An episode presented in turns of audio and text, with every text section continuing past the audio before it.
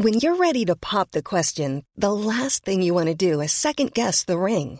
At Bluenile.com, you can design a one of a kind ring with the ease and convenience of shopping online. Choose your diamond and setting. When you find the one, you'll get it delivered right to your door. Go to Bluenile.com and use promo code LISTEN to get $50 off your purchase of $500 or more. That's code LISTEN at Bluenile.com for $50 off your purchase.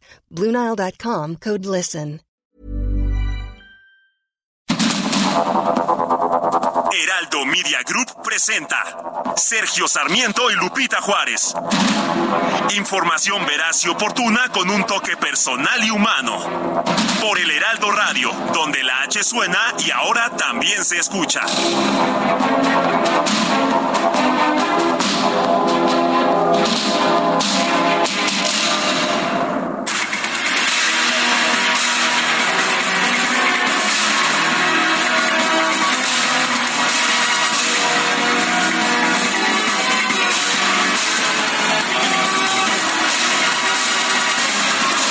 Siete de la mañana con un minuto. Hoy es martes 27 de junio de 2023.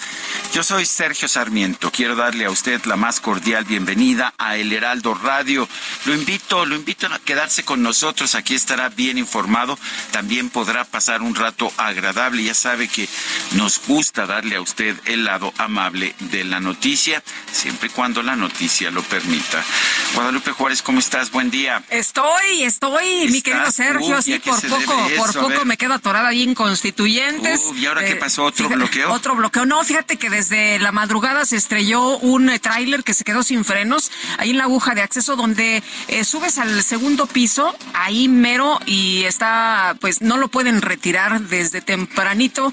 Eh, están haciendo las labores para tratar de quitarlo de ahí, pero ha sido imposible y a esta hora ya se imaginarán para todos nuestros amigos de Constituyentes, eso es lo que está ocurriendo, por eso no avanzan. Y para los que están a punto de tomar constituyentes, pues eh, reversa, vías alternas para que no se queden por ahí atorados. Le tendremos los detalles, ya están por ahí nuestros compañeros en el punto para darnos la información completa y ya están avisados por ahora.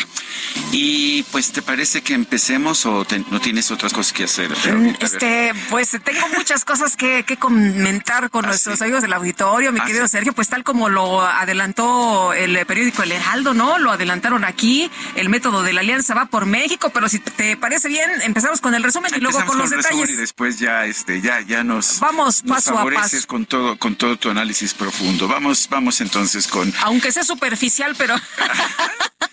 Pues, Pero aquí le tendremos de todo un poco. Aquí el hecho es que en tres horas, se lo puedo asegurar, tendrá conocimiento de todo, pero lo tendrá también a profundidad. Mejor empecemos por lo general, después vamos a lo particular. Las dirigencias nacionales del PAN, el PRI y el PRD, junto con distintas organizaciones civiles, anunciaron la conformación del Frente Amplio por México. Además, presentaron de manera oficial el método que van a utilizar para definir a su candidato a la presidencia de la República en 2024. Y la coalición opositora explicó que el registro de aspirantes comenzará el 4 de julio. Posteriormente se abrirá una etapa de foros y estudios de opinión para definir a las tres finalistas, los cuales van a participar en cinco debates temáticos regionales y una consulta directa con ciudadanos y militantes registrados. El ganador se dará a conocer el 3 de septiembre. Y en la presentación estuvieron los aspirantes a la candidatura presidencial de la oposición como Xochitl Galvez, Claudia Ruiz Massieu, Santiago Krill, Silvano Aureoles, Ildefonso Guajardo, Enrique de la Madrid y José Ángel Gurría, entre otros. La senadora del PAN, Lili Telles, reconoció que tiene dudas sobre el método del proceso interno. Repito, tengo algunas dudas, unas inquietudes sobre el método que dependiendo de, la confiabilidad, de la certeza, la transparencia, pues la decidimos. El expresidente Vicente Fox acudió a la presentación del Frente Amplio por México como invitado especial. Aseguró que con el método anunciado este lunes se va a sacar a Morena de Palacio Nacional reglas de partidos, hoy es la ciudadanía la que se reúne, la que decide, la que los comités la que va a llevar a cabo este proceso y con esto tendremos un presidente o presidenta ciudadana. Eso es lo principal de este asunto. El presidente nacional de Morena, Mario Delgado, calificó el proceso interno del bloque opositor como una farsa. Ya en la mañanera el presidente López Obrador lo había llamado una faramaya para que vean que hay diversidad de opiniones en Morena también. Mario Delgado aseguró que las cúpulas partidistas solo buscan el regreso de la corrupción. Pues empezaron mal porque pues ya se les fueron el primer día ya se les fueron varios aspirantes, varios ciudadanos distinguidos que iban a acompañar este proceso. ¿Y por qué se están saliendo? ¿Por qué se están bajando? Porque ellos mismos lo dicen, es una simulación. Es decir, todo este proceso es para disfrazar la decisión que ya tomó Claudio X González curioso, el presidente dijo también ayer que la decisión la iba a tomar Claudio X González. Qué diversidad de pensamiento, eso me parece sorprendente, ¿verdad? Es totalmente diferente, cada quien piensa distinto y así lo expresa. Oye, pero también es eh, curioso, ¿no? Si hace eh, Morena este esta elección, es correcto, es en tiempo y forma, es, es un asunto este interno, eh, todo está bien, todo, todo está. ¿Y si lo hace la oposición? Bueno, ahí es una farsa, es una farama es un circo, en fin. Por otro lado, Mario Delgado informó que Morena va a comenzar los trabajos para definir las candidaturas a los gobiernos de la Ciudad de México y otros estados hasta que concluya la contienda por la coordinación en defensa de la transformación. Nos aseguramos de que ganemos la ciudad antes de la cita electoral. Vamos a llegar blindados porque este millón de defensores pues prácticamente nos va a facilitar que lo podamos multiplicar por cuatro y con ello asegurar el triunfo en nuestra ciudad. Entonces, esa es la tarea que vamos a hacer en, en la Ciudad eh, de México. Probablemente lo repliquemos en el resto del país. Pero como siempre, la ciudad debe llevar el liderazgo de este movimiento y por eso pues vamos a arrancar la semana que entra. El senador con licencia por el Partido Verde, Manuel Velasco, consideró que con la presentación del método para definir a su candidato presidencial, la alianza opositora ya comenzó a reaccionar. Y el exsecretario de Gobernación, Adán Augusto López, viajó este lunes a Mazatlán, Sinaloa, para llevar a cabo una gira por el norte del país. El ex el ex canciller Marcelo Ebrar informó que la senadora Malú Micher va a presentar un reporte a la dirigencia nacional de Morena sobre los gastos que llevan a cabo sus contrincantes del proceso interno. ¿Y que no todos están gastando lo mismo? ¿Cinco millones que les dio el partido? Pues, ¿O cuál este, será la no queja? Sé, no sé. Bueno, el secretario de Turismo, Miguel Torruco, afirmó que a pesar del cártel de amparos en contra de las obras emblemáticas del gobierno federal, todos los proyectos estarán listos para el tercer trimestre del 2024. ¿Recuerda usted cuando el presidente dijo que no habría una sola expropiación? Como cuando dijo que no se cortaría un solo árbol por el tren Maya. Bueno, pues el Ejecutivo Federal publicó ayer un nuevo decreto para la expropiación de 175.6 hectáreas en Quintana Roo y Campeche. Estas serán utilizadas para las obras de los tramos 5, 6 y 7 del tren Maya. Un juez federal de Mérida negó conceder una suspensión provisional en contra del cambio de uso de suelo de 81 hectáreas de selva en el estado de Quintana Roo, por lo que el gobierno federal ya podrá seguir adelante con los trabajos del tramo 5 del tren Maya de Cancún a Tulum. El fiscal general de Quintana Roo, Oscar Montes de Oca Rosales, presentó su renuncia al cargo ante la ola de violencia que afecta el Estado. Como encargado de despacho fue designado Raciel López Salazar, quien se desempeñaba como delegado de la Fiscalía General de la República en la entidad. Por otro lado, la gobernadora de Quintana Roo, Mara Lezama, anunció la destitución del secretario de Seguridad Estatal, Rubén Ollarvide Pedrero. Su lugar será ocupado por el capitán de navío Julio César Gómez Torres.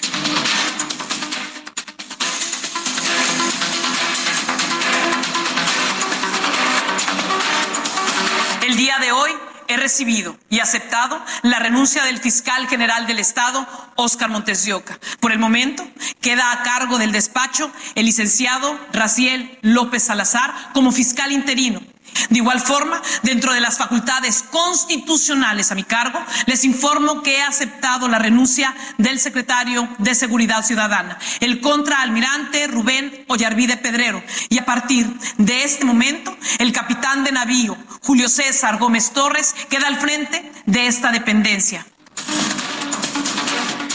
jefe de gobierno de la Ciudad de México, Martí Batres, nombró a Ricardo Ruiz Suárez, quien era subsecretario de gobierno, como nuevo titular de la Secretaría de Gobierno de la ciudad.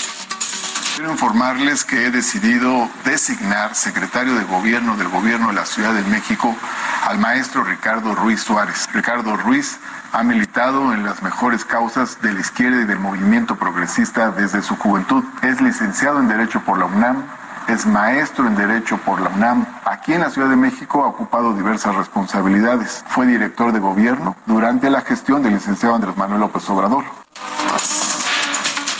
Bueno, el grupo, un grupo de hombres asaltó una joyería al interior del centro comercial Antara Polanco. Esto ocurrió a las 7, 7 de la noche de ayer en redes sociales. allá en la plaza y todo, Sí, pues, sí, sí, había, había personas, había personas ahí, este, un día normal, común y corriente, mi querido Sergio, 7 en punto, les valió gorro y estos sujetos, pues ahí eh, estuvieron utilizando mazos a puro, como dicen, a masazo limpio, a masazo limpio, rompieron pues eh, estas, eh, eh, estas vitrinas y en redes sociales se difundieron videos de estos sujetos utilizando los mazos, algunas hachas. Había por ahí un sujeto sosteniendo un arma de fuego que donde tiene sometido a una persona que está en el piso y bueno, pues duró alrededor de unos 15 minutos, dicen esta acción sin que nadie hiciera absolutamente nada. No hubo presencia policíaca hasta minutos después. Se habla de que se contactó a las autoridades eh, mucho tiempo después de, lo sucedido. Que, que, que, los guardias, 22 guardias de una empresa privada, no comunicaron nada, que fueron precisamente las llamadas de alerta de la gente que estaba ahí. De los Efectivamente, y ya se dio a conocer que se robaron por lo menos 15 relojes de, de lujo. Hay quien señala que sí se dio la voz de alarma, pero que las autoridades fueron las que tardaron. Vamos a escuchar la voz también del secretario de Seguridad sobre este tema. Bueno, pues eh, el secretario de Seguridad Ciudadana, Omar García Harfush, informó a través de Twitter que tras realizar varias acciones operativas durante la noche ya fue detenido un hombre implicado en este crimen. Bueno, se hablaba de, cuatro sujetos, ¿no? Que habían huido en dos motocicletas y en Guerrero cinco personas fueron asesinadas durante un enfrentamiento entre dos grupos del crimen organizado. Esto en el municipio de Leonardo Bravo. Un juez, una juez federal vinculó a proceso a los ocho militares que entregaron la semana pasada para enfrentar las acusaciones en su contra por la desaparición de los 43 normalistas de Ayotzinapa. Un juez federal impuso la medida cautelar de prisión preventiva justificada a Gualberto Ramírez Gutiérrez, ex jefe antisecuestros de la Subprocuraduría Especializada en Investigación de Delincuencia Organizada por presuntos actos de tortura contra un miembro del crimen organizado implicado en el caso Iguala. La Fiscalía del Distrito Sur de Texas en los Estados Unidos presentó nuevos cargos por conspiración para distribuir una sustancia controlada en contra de la regidora de Reynosa, Tamaulipas, Denise Ahumada Martínez. El gobernador de Florida, Ron DeSantis, propuso utilizar a la Armada y a la Guardia Costera de los Estados Unidos para evitar que buques cargados con precursores químicos lleguen a los puertos mexicanos. ¿Qué le parece esta medida? El presidente de la Unión Americana, Joe Biden, rechazó que su país y sus aliados hayan intervenido en el amotinamiento de mercenarios del grupo paramilitar Wagner en contra del Kremlin.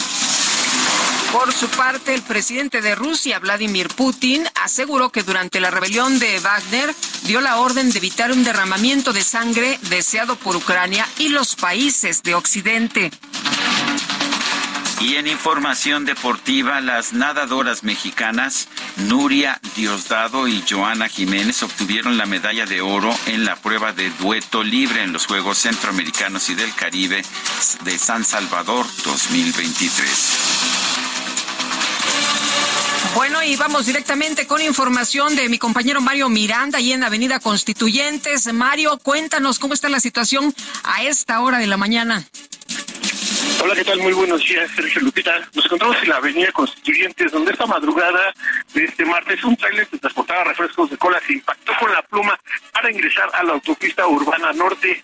El accidente ocurrió alrededor de las 12 de la noche sobre la avenida Constituyentes, eso entre las calles General Viñegas y General Manuel Echagaray de la colonia Ampliación Daniel Garza en la alcaldía Miguel Hidalgo. A la emergencia acudieron elementos de la Secretaría de Seguridad Ciudadana, Protección Civil y bomberos, quienes después de más de 7 horas continúan realizando los trabajos de remoción de escombros. En el lugar también ya se encuentra una grúa especial de la Secretaría de Seguridad Ciudadana para realizar el retiro del vehículo dañado. El incidente no ocurrieron personas lesionadas y el chofer de la unidad fue trasladado al Ministerio Público para reinar su declaración. Esto ha causado pues bastante tráfico en esta zona ya que se encuentra cerrada la avenida Constituyentes en dirección hacia el circuito. Las alternativas reales para los automovilistas provenientes de la zona alta, de la zona de, de lo que es este Santa Fe, de Coajimalpa, podrían ser la avenida Observatorio, así como de la Reforma y Avenida de las Palmas. Lupita, estaremos aquí el pendiente del retiro de esta unidad pesada que ya son más de siete horas y aún no es retirado este vehículo de esta zona. Muy bien, muchas gracias Mario. Seguimos atentos, muy buenos días, más de siete horas y no pueden retirar este vehículo, lo que está ocasionando, ya escuchó usted a mi compañero Mario Miranda, este caos allá en la zona poniente de la Ciudad de México. Son las siete de la mañana con dieciséis minutos.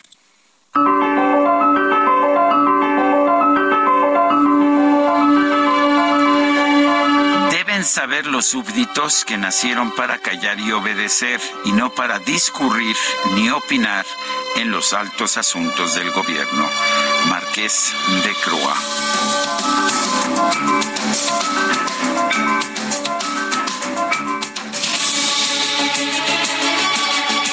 Las preguntas, ya sabe usted que nos gusta preguntar. Ayer preguntábamos, después de que se dio a conocer el método en el que la alianza opositor escogería su candidato presidencial, ¿qué piensa usted de la manera en que la alianza de oposición escogerá su candidato presidencial?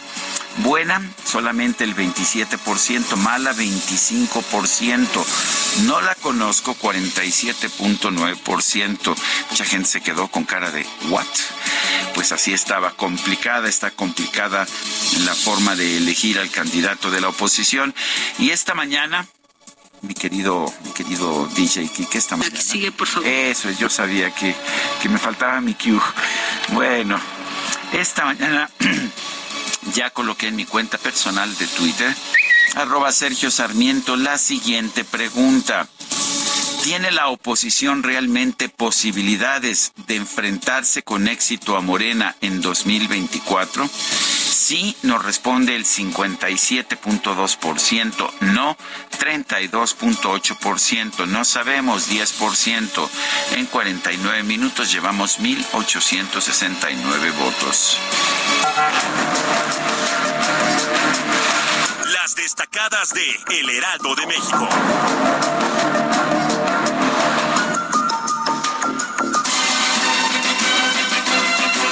Ya está con nosotros aquí en la cabina Itzel González con las destacadas. Itzel, ¿cómo te va? Muy buenos días. Muy buenos días, Lupita, Sergio, queridos destacalovers. Oigan, amanecimos frescos, amanecimos un poquito, ya bajó la temperatura, ya pudimos dormir. Ya 8 no hace grados, es, calor. 8 grados es una diferencia abismal. Aunque aquí adentro de la cabina y adentro de las instalaciones sí llegas y te quitas el suéter, pero hoy sí, en la mañana, yo salí tapadita porque el fresco, híjole, Ese fresco, ay, ese señor fresco. Pero Ese- bueno, ese- ese bueno, señor hay fresco. 15 grados allá afuera, ¿eh? 15 Claro, grados. tampoco es que este, ya estén los pingüinos ni nada, ¿verdad? Pero No, bueno, la lluviecita de ayer, Ya viste, 25 grados.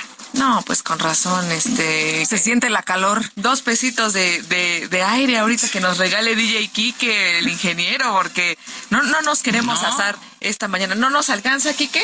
Híjole, que cobramos hasta el viernes, ¿verdad? Está, híjole, está complicado esta mañana. Lupita, Sergio, amigos, muchísima información. Arrancamos la semana con mucha información. Continuamos este martes. Venimos cargaditos, así que comenzamos con las destacadas del Heraldo de México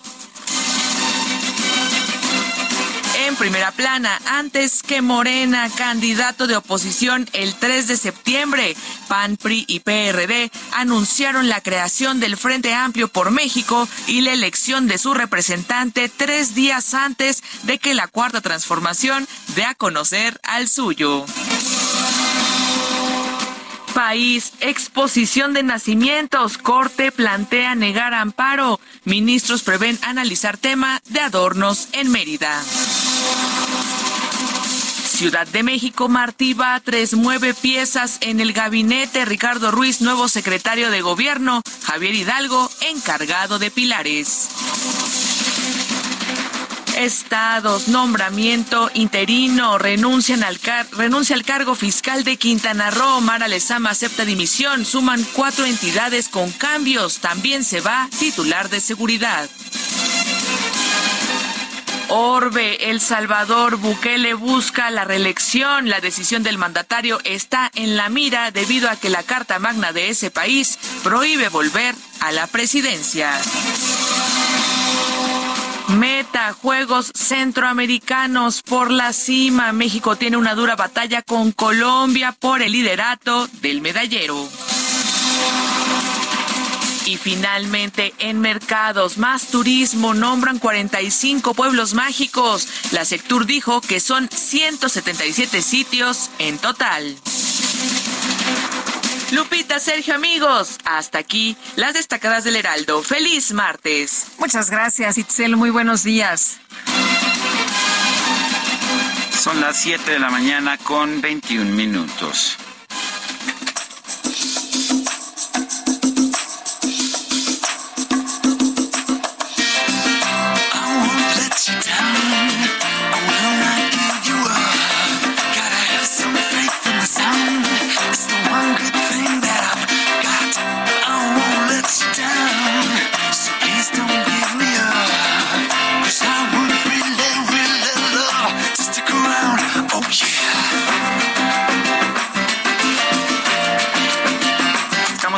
A George Michael. Esta canción se llama Freedom George Michael, eh, cuyo nombre original era Georgius Kyriakos Entiendo por qué se lo cambió a George Michael. Nació allá en Inglaterra el 25 de junio de 1963 y falleció el 25 de diciembre del 2016. Debo reconocer que una de las razones por las que luego no lo tocamos nunca es porque falleció el 25 de diciembre del 2016 y a veces los 25 de diciembre ponemos otro tipo de música. Pero bueno, la votación estuvo muy reñida, muy reñida. Eh, había quien votaba por por Michael Jackson, otros por George Michael. Eh, solo, solo tengo una duda. Otros por, por Chayanne, por Chayanne, pues Chayanne en realidad su fiesta es mañana, su cumpleaños y la vamos a, ya por supuesto, Angelina Negrete ya tiene su lugar. Ya está apartado, ¿verdad? Ya está apartado. Pero tengo una preocupación, Guadalupe. Dime cuál. Cuando veo las cifras de la votación, ¿no te salen los números? Este, hay, más, hay más votos por George, Michael que el padrón electoral de esta Santa Casa. No sé si algo, algo falló. Algo falló. Oye, podríamos este hay, que auditar. Hay que auditar, hay que acudir al INE. Hay que acudir al INE. Bueno, a mí me pareció que, pues me pareció curioso, pero sí vi este. Tú dijiste que traía cinco votos. Yo traigo cinco votos. ¿Dónde están los cinco votos? ahorita nos, ahorita te, este, te traigo mi, sí, sí, ya están, fíjate, todos tienen, todos tienen credencial de lector. ¿Ah, sí? Sí, todos están registrados. ¿Ah, sí? Sí, todos son simpatizantes. ¿Ah, sí? eh, tengo las 150 mil firmas. Aquí no es como una paramaya o una farsa. ¿O un circo? ¿O un circo? Bueno, bueno, eso dicen los este, que no están de acuerdo con, con el ejercicio, mi querido Sergio. Democrático. Bueno, mejor, mejor ya no pregunto, mejor no pregunto. Lo que sí les puedo decir es que vamos a estar escuchando a George Michael, me parece. Yo hubiera preferido a Michael Jackson, pero yo solo tenía un voto. En fin, este George Michael, lo escucharemos hoy. Empezamos con esta que se llama Freedom. Le recordamos nuestro número de WhatsApp. Mándenos mensajitos. El número es 55 2010 96 47. En Twitter, arroba Sergio y Lupita. Le recomiendo también el, el, Twitter del Heraldo Media Group, arroba Heraldo de México. Vamos a una pausa y regresamos.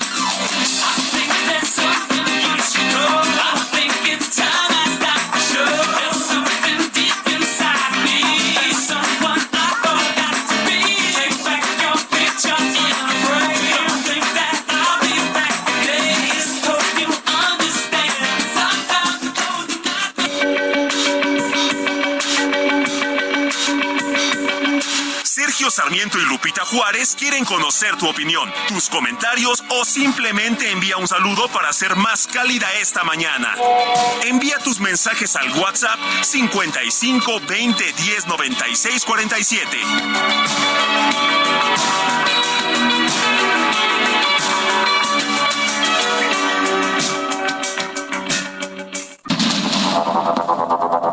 Continuamos con Sergio Sarmiento y Lupita Juárez por el Heraldo Radio.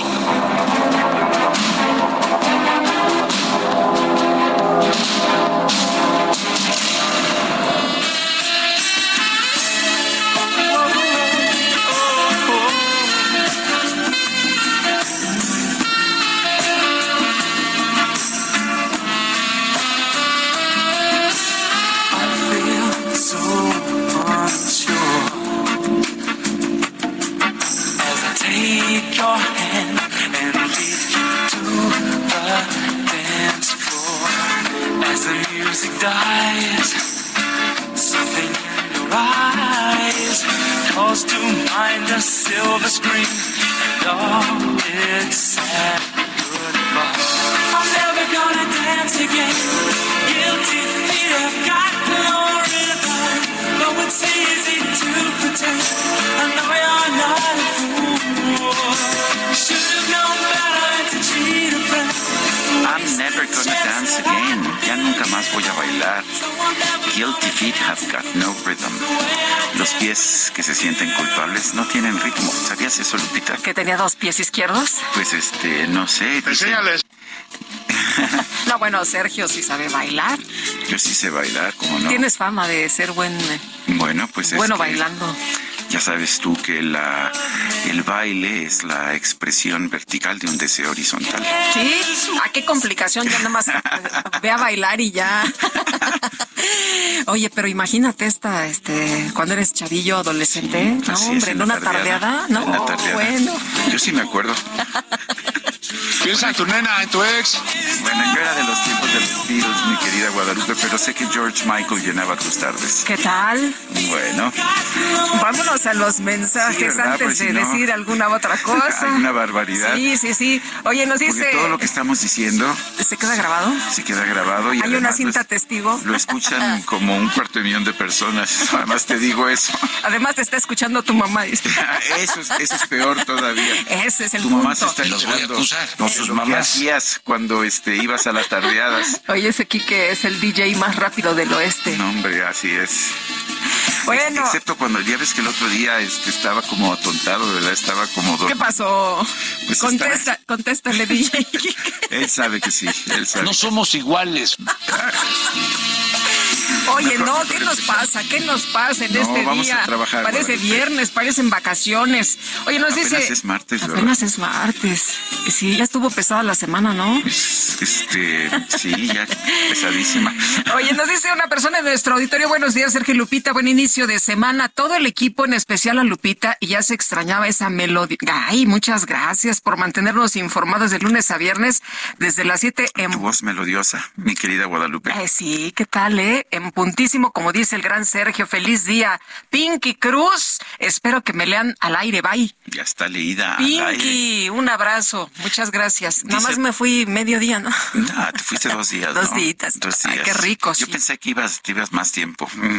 No, nada más. En mi agenda estaba estaban anotados más días. Pero bueno, dice otra persona, Sergio y Lupita, si nuestras noticias de la política fueran serie o película, sería muy buena, ya que sería ficción. Lo malo es que es una realidad es cada día más preocupante. Antonio de Harvard. Eh, buenos días. Respecto al robo de ayer en la joyería en Plaza Antara, ¿cómo es posible semejante impunidad? ¿Cómo pueden tardar minutos en el robo y que no llegue ayuda? Qué horror. ¿Hasta dónde llegará el deterioro de la inseguridad en nuestro país? Atentamente, Alfredo Bernal. El senador del PAN, Damián Cepeda, consideró que el método de selección del candidato de la oposición no tiene una verdadera apertura ciudadana. Damián Cepeda está en la línea telefónica. Senador, gracias por tomar nuestra llamada. Cuéntanos, eh, ¿qué, no te gustó del método? Muy buenos días, qué gusto en saludarlos a ambos. Bueno, primero yo lamento muchísimo que mi partido, el PAN, insista en ser parte e impulsar un proyecto que ha resultado ser un fracaso absoluto y que tiene un rechazo fuerte de la ciudadanía y que no despierta esperanza, que es la alianza PAN-PRI. Para mí es el tema central. Yo creo que un proyecto que representa pasado muy difícilmente va a poder generar pues esa credibilidad que se requiere para que la ciudadanía te pueda apoyar. Los resultados electorales han sido pues brutales, ¿no? O sea, el fracaso 2021, 15 estados no se gana ninguno por parte de la alianza y sí se gana con proyectos alternativos. Entonces, creo que esa decisión en sí misma verdaderamente pues es, muy, muy, muy lamentable, muy negativa y yo lamento mucho. Y dos, ya pasando al, al método, vamos a poner que esa parte no existiera. Pues la verdad es que el método está hecho para parecer que tiene una apertura ciudadana, pero realmente está lleno de controles y sobre todo no creo que vaya a resultar con una candidatura competitiva porque no promueve la competencia de los perfiles. Me explico. Primera decisión que creo yo que es equivocada y que lamento que hayan tomado. El tiempo. O sea, Morena les pone la agenda. Andan muy contentos porque van a salir dos o tres días antes de Morena a definir el candidato. Pues la verdad es que va a ser un suicidio. ¿Por qué lo digo? Porque Morena toma esta decisión de adelantar los tiempos porque para ellos hace sentido. Tienen un partido sólido, fuerte, con una preferencia electoral de 40 puntos. Si le suman los aliados llegan a casi 50. Pues claro que hace sentido tratar de hacer la decisión lo más rápido posible, de hecho lo menos vistosa posible, por eso no tienen debates, no quieren ruido, quieren tomar la decisión rápido, cerrar filas, evitar rupturas, acuerpar a la candidata e irse a la elección pues eso hace sentido cuando tu partido es sólido y es más fuerte que cualquier liderazgo. La fortaleza no es la candidata, sino que es Morena y es el presidente. Nada más que la oposición no tenemos esa circunstancia. ¿Por qué vas a hacer lo mismo? Acá tienes partidos de 13, 14 puntos, 3 puntos, uno de ellos. No hay un liderazgo competitivo en la oposición me incluyo, ninguno de los integrantes de la oposición en este momento tenemos la competitividad para ganar la Morena. Entonces lo que necesitaríamos es generarlo a través de un proceso largo donde nos hubiéramos tomado todo el tiempo legal, pues hasta enero. Y te hubieras ido estado por estado, debatiendo, contrastando, jalando la marca, llamando la atención. Y por el contrario, lo que se hace es un proceso chiquito en donde das un mes un mes para juntar estas 150 mil hasta 200 mil firmas, que son como 6 mil por día, pues implica si va a tener que estar atendiendo eso los candidatos, pues, no los aspirantes. Y en un mes, sin ni un solo debate, ni uno solo. O sea, es un foro nacional de exposición. Pues eso ya se hizo, eso no llama la atención, eso no cambia las circunstancias. Pues entonces, ¿cómo va a crecer alguien ahí? en ese tiempo. Y en ese mes ya vas a medir, pues van a ganar los conocidos. El problema es que los que son conocidos hoy no son escogidos. O sea, tú tienes dos problemas. Por un lado, un grupo de personas que no tenemos aún el nivel de conocimiento nacional y por lo tanto no somos competitivos. No pasa nada, pues para eso son las campañas Felipe arrancó con seis puntos de conocimiento y terminó ganando, Obama con 10, 15 puntos y le ganó a Hillary Clinton, no pasa nada, en tanto tengas tiempo en las campañas, pero si te quitan el tiempo, pues no se puede. Y por el otro lado tienes el problema de los que sí son conocidos, 40, 50% de conocimiento, pero le esperan una paliza, pues por 20, 30 puntos, entonces ¿para qué quieres eso? Pues eso es lo que va a pasar, porque en ese mes no se va a poder crecer, entonces van a pasar los conocidos y luego ya hacen este esquema pues, de, votación mixta, ¿no? De la encuesta y la votación. Entonces, yo creo que eso no genera, no genera la competencia que se o sea, lo que estás diciendo es que la oposición está derrotada desde antes. Yo creo que están administrando la derrota. No creo que están derrotados. Yo creo que le podríamos ganar a Morena, pero para tener un resultado extraordinario necesitas hacer cosas extraordinarias y no se están atreviendo a hacer porque les da miedo perder el control. Pero quizá lo más grave, yo no sé, de veras, con mucho respeto, pero, pero, pero una ingenuidad brutal de la dirigencia de mi partido, es como le entrega la posibilidad al PRI de que encabece la alianza, pero de hecho desbalancea la ecuación. Esta primaria, eh, supuesta primaria de ciudadanos, no es una primaria de ciudadanos, es una primaria de padrones. O sea, el que junte más firmas va a ganar. Entonces, ¿por qué? Le explico a quien está escuchando. No va a poder votar quien quiera. Van a votar los que juntaron firmas el primer mes. Ese va a ser el universo. Entonces, vamos a poner que pasaste a esa final. Tú puedes convencer a esos ciudadanos. Seguramente un porcentaje sí, pero otro porcentaje, el principal, tiene un voto predeterminado, porque vienen apoyando a un candidato o a un partido. ¿De qué tamaño es el padrón del PRI? Dos millones de militantes. ¿De qué tamaño es el padrón del PAN? 250 mil militantes. El PAN, yo soy dirigente, lo conozco perfecto. No es un partido de estructuras, no es un partido de movilización territorial. No tenemos esa capacidad, lo digo tal cual pero es una fortaleza porque tu apoyo es ciudadano normalmente en las elecciones, gente que sale convencida y vota. El PRI sí es un partido de estructura territorial. Pues vean lo que acaba de pasar en Coahuila. Y todavía van a gobernar el Estado de México. Yo creo que si se pone vivo el PRI, va a meter cuatro o cinco precandidatos y eso implica que le va a meter un millón de firmas a ese padrón.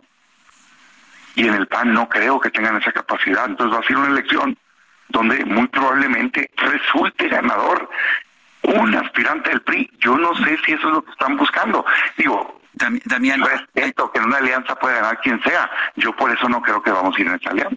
Damián, Damián, ayer hablábamos con Emilio Álvarez y Case, nos decía, bueno, todo el mundo se dio algo y finalmente se logró un acuerdo de consenso. Y, lo que nos decía es, bueno, pues eso es, eso es democrático.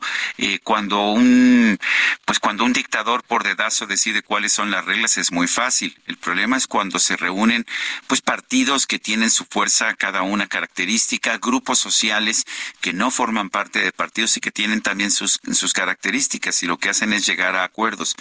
Eh, no, no lo ves así, no ves que pues finalmente se logró pues un acuerdo que era posible y aceptable para todos los participantes. A mí me parece que los promedios no necesariamente son buenos, de hecho tienden a generar eh, un punto, ¿no? Que no tiene las bondades de todo. Eh, hoy, a mí, con mucho respeto, pero a mí este método no me parece que sea positivo. Todo lo contrario, no me parece que incentive la competencia, no creo que vaya a salir un liderazgo competitivo de ahí. Creo que le tienen terror al debate, yo creo que lo que necesitábamos todos es abrir la elección, irnos públicamente, abiertamente, transparentemente, con el proceso más vistoso, más democrático que permitiera generar ese liderazgo, pero no quieren porque no quieren perder el control porque lo que quieren es que pasen a la final quienes ya tienen predeterminados, que son los conocidos. Uno. Dos, no, no me parece democrático que se convierta en una guerra de quién lleva más firmas y eso a esos pongas a, elegir. No, la verdad creo que de hecho, con mucho respeto, pero creo que les pegaron diez vueltas. O sea, un partido salió ganador en esa negociación, pero brutalmente. De veras, lo veo muy claro, ojalá me equivoque pero yo sí veo con mucha claridad eso. Pero para finalizar, en mi opinión, ni siquiera es el tema. Yo sé que mucha gente de buena fe, conozco a Emilio, conozco a otros, no es mi tema de ellos. mi tema es, yo en lo personal creo que esta alianza PAN-PRI pues ha probado ser un fracaso electoral y no entiendo por qué se insiste en ello. Si, de, si en 2021 de 15 estados ganaste cero, pero sigues repitiendo como dogma que es la única manera de ganar la morena, la verdad es que es más un acto de fe que están pensando que por un milagro se va a convertir en realidad y eso no es cierto, pues. Hay alternativas distintas, generar esperanza, pero ¿cómo vas a generar esperanza como si se generó en Querétaro y en Chihuahua por el PAN o en Nuevo León o en Campeche con Movimiento Ciudadano ¿Cómo lo vas a hacer si vienes abrazado de un partido que trae 65% de rechazo? O sea, simple y sencillamente el ciudadano está rechazando ese proceso. Ya ni siquiera me meto a la incongruencia histórica que representa para nosotros, a que no compartimos visión de gobierno y particularmente a que no compartimos lucha ahorita, porque todos los daños que Moreno le ha hecho a este país los ha hecho con sus votos militarización de seguridad pública, la reforma educativa, los nombramientos de incondicionales. Ya solo me estoy metiendo al tema. Entonces, no, no me parece. Y, este tema de, es que allá es de Dazo, todos sabemos quién es la consentida del presidente, eso no hay duda. Pero al final lo va a definir por una encuesta, que yo sí creo que va a ganar. Yo no conozco una sola encuesta que diga que no gana Claudia, ¿eh? una sola. Me parece a mí que la encuesta en este momento fuera mejor método que una votación de un padrón que va a ser una guerra territorial de quién lleva más gente, pues. Bueno, eso no me parece democrático. Damián Cepeda, senador por el Partido Acción Nacional, como siempre, gracias por conversar con nosotros. Muchas gracias, un saludo a todos los que nos escuchan. Buenos días. Y bueno, un grupo de hombres asaltó una joyería al interior del centro comercial Antara Polanco, aquí en la Ciudad de México. El día de ayer eran las 7 de la tarde, eso llamó mucho la atención. Y Mauricio Tabe, alcalde de Miguel Hidalgo, ¿cómo estás? Muy buenos días. ¿Qué tal? Muy buenos días, Sergio y Lupita. Oye, bien, afortunadamente, cuéntanos qué información se tiene hasta este momento de lo que ocurrió el día de ayer allá en este centro comercial. El, el, asalto ocurrió a las 7 de la noche y llegaron cuatro personas con mazos a romper los cristales de la joyería Berger, que tiene relojes de alta gama. No hubo disparos, no hubo heridos y los sospechosos que el reporte de la policía lo reciben a las 7.20. Entraron a las 7, a las 7.10 salen y el reporte de la policía lo recibe 7.20. A las 7.14, 7.13 más o menos ya estaba circulando la información en redes sociales. Y está la seguridad privada del centro comercial como responsable de la seguridad del centro comercial y no dieron aviso, eso resulta muy sospechoso y creo que se tiene que investigar.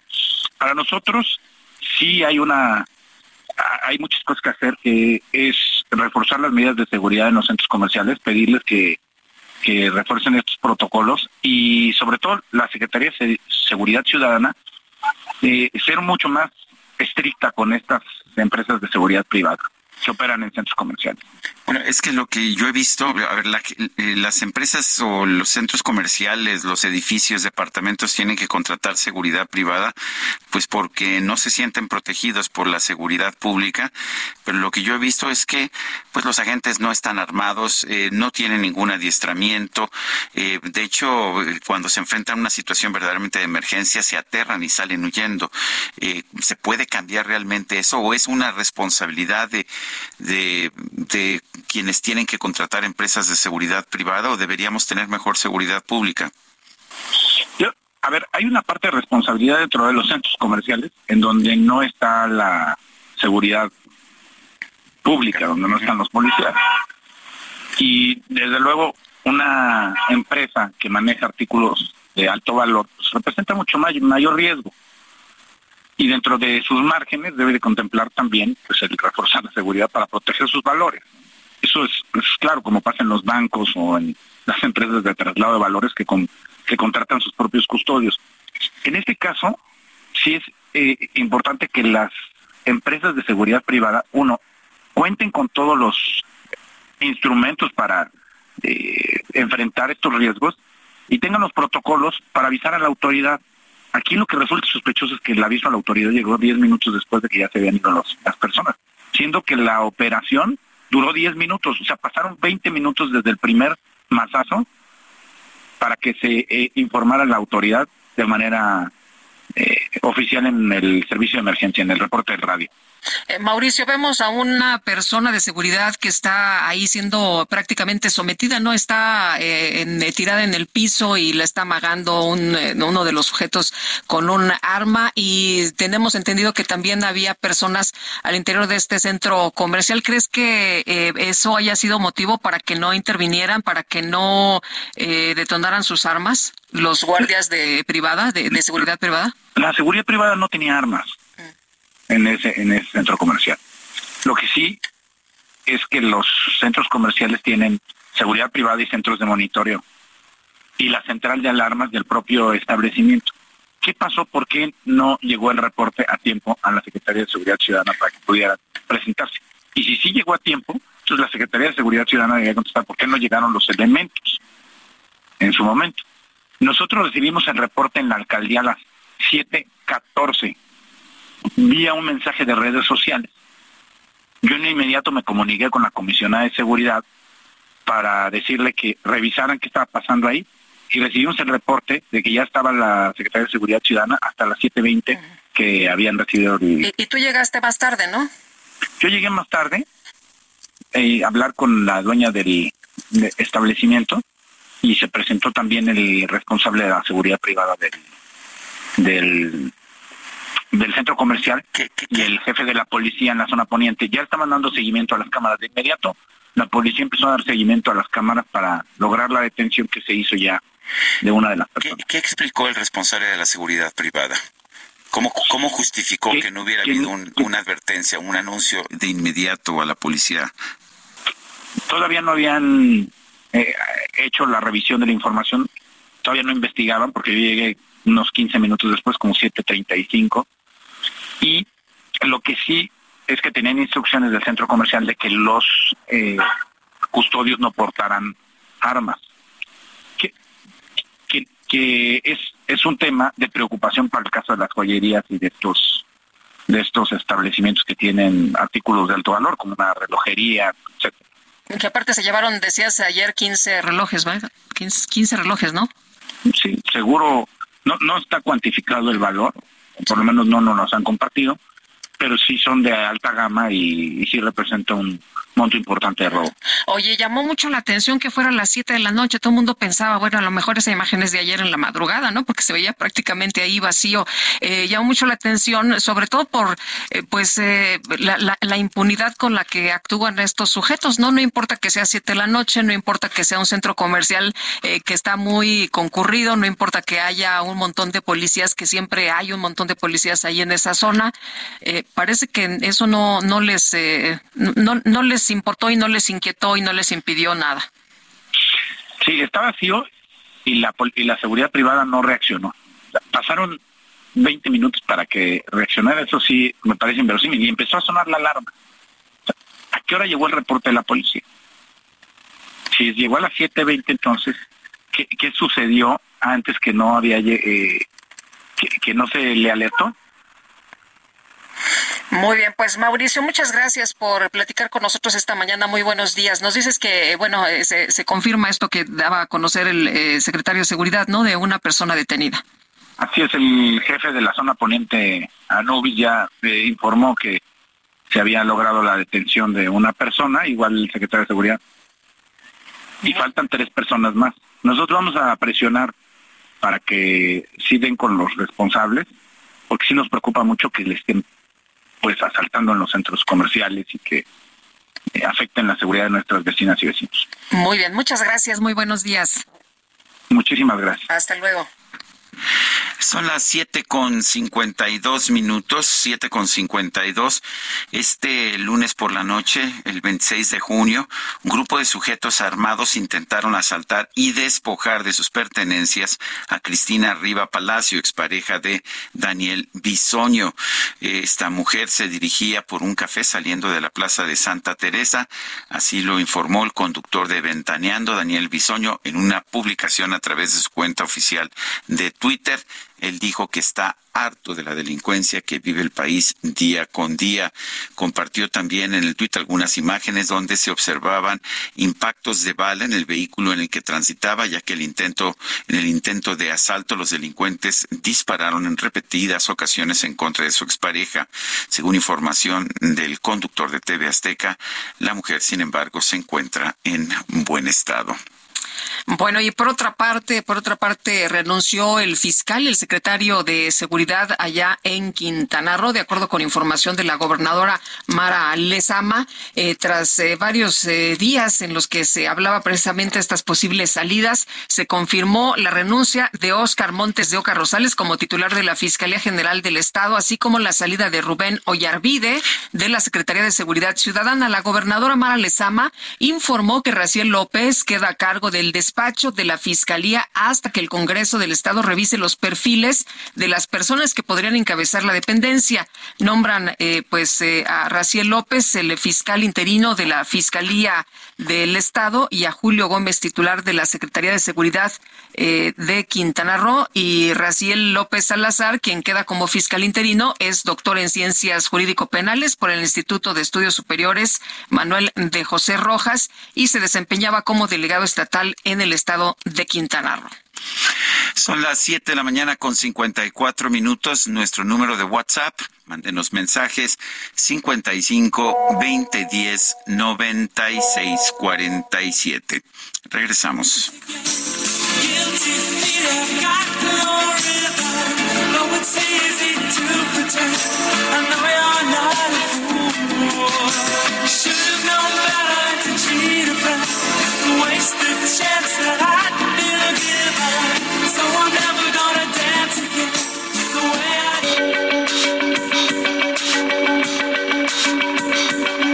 Sergio Sarmiento y Lupita Juárez quieren conocer tu opinión, tus comentarios o simplemente envía un saludo para ser más cálida esta mañana.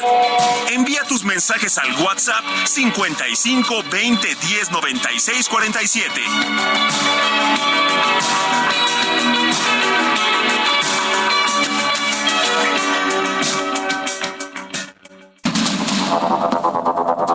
Continuamos con Sergio Sarmiento y Lupita Juárez por el Heraldo Radio.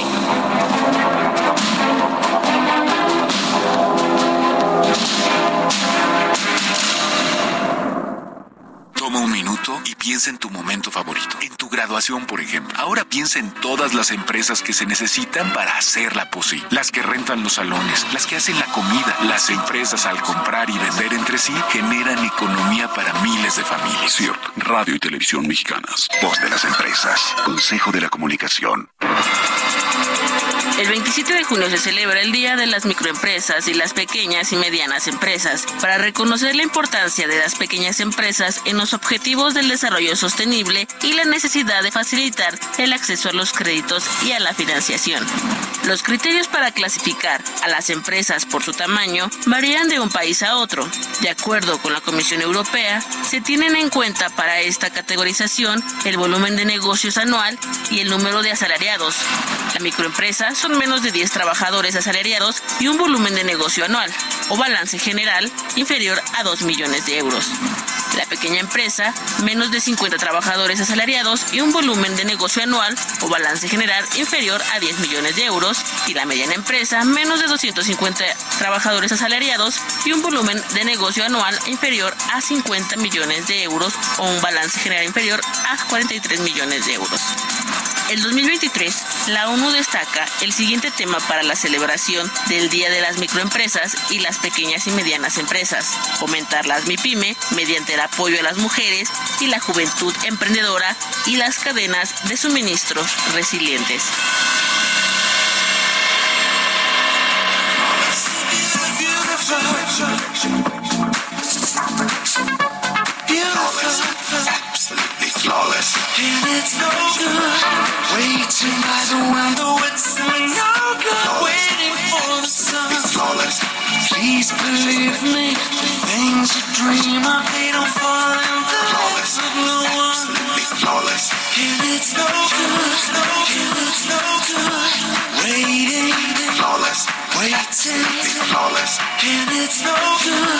Bueno, pues seguimos escuchando a George Michael. Esto se llama Flawless, sin, sin defecto, sin falta.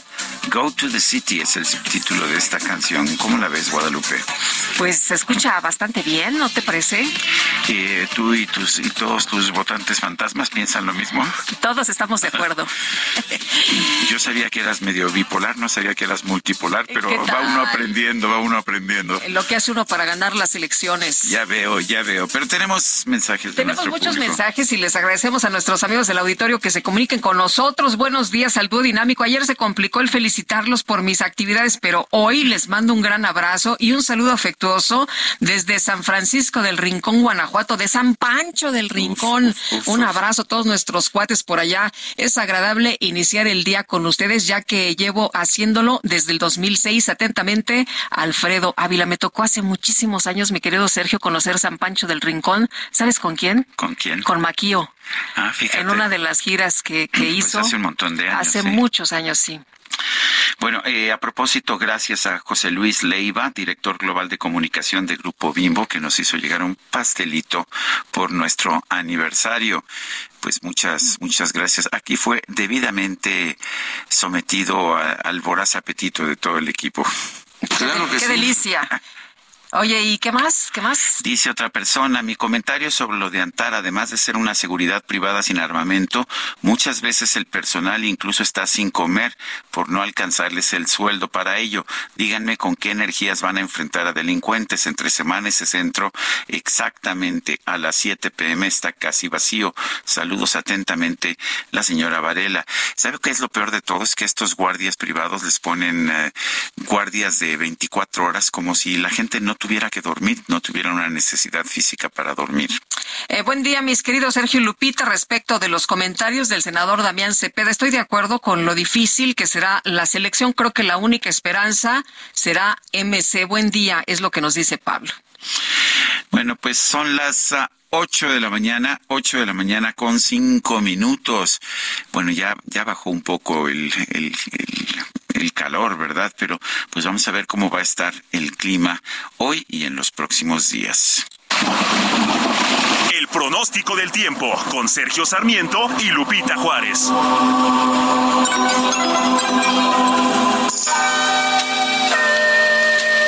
Berenice Peláez, meteoróloga del Servicio Meteorológico Nacional de la Conagua, que nos tienes esta mañana. Buen día. ¿Qué tal? Buen día, Sergio. Buen día, Lupita. Sin gusto saludarles e informarles que este día en el contexto nacional tenemos una amplia zona de baja presión con alta probabilidad para desarrollo ciclónico al suroeste de las costas de Colima y Jalisco. Esta va a generar el aporte de humedad hacia los occidente y sur del territorio nacional, propiciando lluvias puntuales muy fuertes en los estados de Nayarit, Jalisco, Colima, Michoacán y Guerrero. Por otra parte, tenemos la aproximación de la onda tropical número 8, que en interacción con una segunda zona de baja presión con probabilidad para desarrollo ciclónico, va a dar lugar a lluvias puntuales intensas en los estados de Oaxaca, Chiapas y Tabasco, lluvias muy fuertes en Campeche y Yucatán, y lluvias fuertes en Quintana Roo y también en el sur de Veracruz. Por otra parte, un canal de baja presión desde el noroeste hasta el centro del país va a originar en estas regiones algunos chubascos. Y tenemos también sobre el estado de Coahuila una línea seca que va a generar fuertes rachas de viento, esto es de hasta 80 kilómetros por hora y la posible formación de telbaneras en las entidades de la mesa del norte y el Tamaulipas en los rangos de los 40 a los 45 grados. Finalmente, para el Valle de México, estamos pronosticando cielo parcialmente nublado durante la mañana y medio nublado a nublado hacia la tarde con probabilidad de lluvias en intervalos de chubascos en la Ciudad de México y lluvias puntuales fuertes en el Estado de México. Respecto a la temperatura, actualmente el Aeropuerto Internacional de la Ciudad de México reporta 17 grados Celsius y esperamos alcanzar una máxima de 25 a 27 grados. Hasta aquí el reporte del tiempo. Regreso con ustedes. Muchas gracias, Berenice. Gracias, buen día. Buenos días. El académico Sergio Aguayo renunció al Comité Electoral Ciudadano que se estaba preparando para trabajar con la oposición para determinar su candidatura presidencial. El doctor Sergio Aguayo, profesor investigador del Colegio de México, está esta mañana con nosotros vía telefónica. Doctor, ¿qué tal? Muy buenos días. Lupita, ¿qué tal? Qué gusto. Eh, vi lo que explicaba en eh, el, en el Twitter sobre esta decisión, pero le pregunto al aire para quienes no conocen por qué renuncié al SEC, por qué renuncié a este Comité Electoral Ciudadano, por qué eh, renunció, doctor. fueron dos razones. La primera, nos invitaron para que creáramos un comité ciudadano que organizaría una consulta y nos eh, dieron, nos prometieron autonomía e independencia para decidir sobre las modalidades, la forma, la organización, es decir, éramos una especie de INE ciudadano figurado. Eh, pero el Frente Cívico eh, Nacional, que fue quien nos invitó, empezó a tener negociaciones con los partidos políticos que finalmente salieron el sábado eh, el viernes de la semana pasada y el sábado aprobaron un método y cuando nos informaron del método eh, nos dijeron pues eh, lo sentimos mucho pero ya no serán el comité organizador sino los invitamos a ser parte de un grupo de observadores frente a lo cual pues yo fui muy claro desde el primer momento que a mí no me interesaba trabajar con los partidos políticos sino desde una óptica ciudadana para abrir espacios a la ciudadanía que eh, tiene una relación muy fracturada, muy eh, inexistente y difícil con los partidos políticos. Ese, ese fue el motivo, el cambio de condiciones para los cuales nos invitaron. Sergio, ayer Emilio Álvarez y Casa nos explicaba que pues hubo una negociación en que participaron grupos de la sociedad civil, participaron los partidos políticos, donde por supuesto el PRI y el PAN tienen pues una presencia muy importante y que las reglas que surgieron fueron producto de un acuerdo. ¿No es eso correcto? Bueno, sí, pero ese, nosotros no estuvimos en esa negociación. Eh, la negociación la condujeron el Frente Cívico Nacional, eh, nosotros, en fin, una serie de organizaciones en las cuales no estábamos incluidos. A nosotros se nos informó que habían cambiado las condiciones y que por tanto, si queríamos seguir era como observadores. Algunos decidieron continuar, están en su derecho, otros decidimos no participar, también estamos en, con el derecho. Porque eh, Sergio, a mí lo que me interesaba y me interesa es que eh, se preste más atención a las exigencias de la sociedad. En mi caso, yo estoy más cerca del centro izquierda, de las organizaciones del centro izquierda y por tanto eh, me quisiera que nos escucharan para proteger a los gremios vulnerables, ambientalistas, periodistas que están siendo asesinados o a las colectivas de desaparecidos. Esas son las agendas que a mí me movían. Tenía la esperanza de que a través de esa comisión pues podría abrir brechas para un diálogo que por ahora no existe para la formulación de políticas diferentes a las que tenemos y de las cuales hemos sido excluidos por el gobierno de la 4T, sobre todo por el presidente. Doctor, ¿cómo, cómo vio ayer lo que se presentó? Eh, ¿Es un buen método? ¿Es eh, una buena decisión de estos eh, partidos que dicen que tendrán apertura de todas formas con la ciudadanía, que, no va, que eso sí es diferente, que no habrá imposición, que no habrá dedazo, que será un ejercicio democrático? Ay, Lupita, vamos, no quiero sonar despechado porque yo les deseo la mejor de la suerte a los partidos y a las organizaciones ciudadanas, pero en eh, los, las condiciones que imponen van a favorecer a, a los eh, empresarios de la movilización y del voto, es decir, en México la, la política los partidos reciben tanto dinero para que sea una idea entre el 2019 y el 24 habrán recibido 41 mil millones de pesos entre los seis partidos que ahora están en dos bloques. Y pues eh, eso ha llevado a que se encierren en sí mismos para evitar eh, que se metan la ciudadanía y lo que el método que están eligiendo favorece la fuerza, la, eh, la presencia de aquellos, eh, aquellos candidatos que tengan los recursos para poder poder financiar la recopilación de 150 mil firmas. Soy escéptico, pero espero que les vaya bien. Ahora, yo no quise participar en este esfuerzo porque conozco de primera mano eh, la manera como se hace política partidista en México y está desafortunadamente muy eh, pervertida por el exceso de dinero que reciban. Ese es uno de los grandes problemas nacionales, el cual por supuesto no se atiende.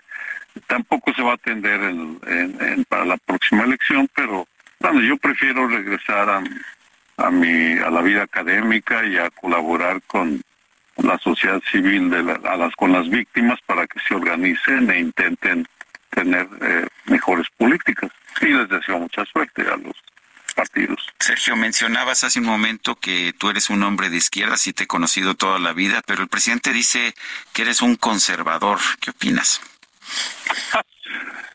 que me lo diga Constantemente lo dice, además. que, que me lo diga alguien que está aliado al verde parece este pues eh, pues que no es de hacerle demasiada caso porque si sale del brazo con el niño verde uno de los personajes más corruptos de la vida nacional y quiere darnos lecciones de ética pues eh, eh, pues es como los llamados a misa y en mi opinión no me merecen demasiado respeto. En fin, él tiene su discurso, él tiene sus clientelas, él tiene sus seguidores con los cuales eh, a los cuales los cuales no me quiero meter ni me interesan yo sí tengo diálogos con eh, personajes de la cuarta transformación que están dispuestos a dialogar con académicos con activistas con periodistas excluidos de las mañaneras eh, condenados por el presidente. Y lo mismo puedo decir de los otros partidos. No hay personajes con los cuales se puede hablar pero el eh, para mí la mañanera hace mucho que dejó de ser la, eh, el origen de la verdad y la ética y es eh, un instrumento de un político muy hábil, Andrés Manuel Obrador, y que desafortunadamente no ha sabido atender a las víctimas de la violencia. Pues doctor, como siempre, un gusto poder platicar con usted. Muy buenos días. Gusto es mío, Lupita y Tocayo. Fuerte abrazo, como siempre, Tocayo. Un abrazo. Gracias. Son las ocho con quince minutos. El presidente nacional del PAN, Marco Cortés, descartó que elegir un candidato de la coalición Va por México para contender en las elecciones presidenciales del 2024 sea un acto anticipado de campaña.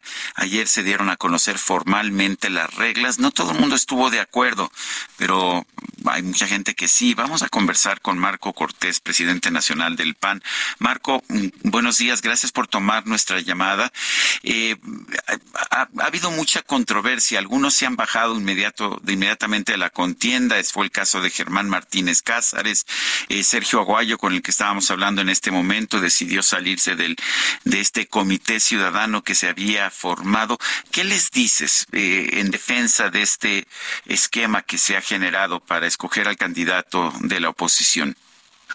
Buenos días, querido Sergio, Lupita, amigos del auditorio. ¿qué, qué gusto saludar. Primero, yo les diría, qué bueno que hay controversia, qué bueno que se está hablando ya desde hace algunas semanas de cómo va a ser el proceso para que Acción Nacional, para que va por México, elija su abanderada o abanderado rumbo a la presidencia de la República. Enhorabuena por ello, porque además Sergio Lupita es sin el despilfarro brutal, grotesco, de desvío de recursos que están haciendo las mal llamadas corcholatas con miles y miles de barras pintadas y espectaculares, pues que están saliendo de, de lo que tenía que ser para la seguridad o de lo que tenía que ser para la salud de los mexicanos. Entonces, primero, qué bueno que estamos hablando de esto. Segundo, bueno, a quienes han tomado la decisión de, de no continuar, pues, pues es su propia decisión. Yo le diría, por ejemplo, en el caso de Germán, primero es justo, es justo reconocerle que ya rectificó y que para el 2024 ya no va a apoyar una candidatura de Morena. Eso lo aplaudo. Y segundo, pues sí vamos a lograr esto que él mismo ha planteado, un perfil que tenga solvencia moral, buena fama pública, porque así no lo aprobó nuestro Consejo Nacional. Dicho de otra forma, así no lo mandató el Consejo Nacional del PAN, que sea una persona con capacidad de gobernar bien, de generar condiciones para la existencia de gobiernos plurales de coalición, con compromiso claro y puntual de fortalecer la democracia, de respetar el federalismo, el municipalismo, la separación de poderes, colocando, así dijo el Consejo Nacional del PAN, por delante a la ciudadanía como la primer beneficiaria.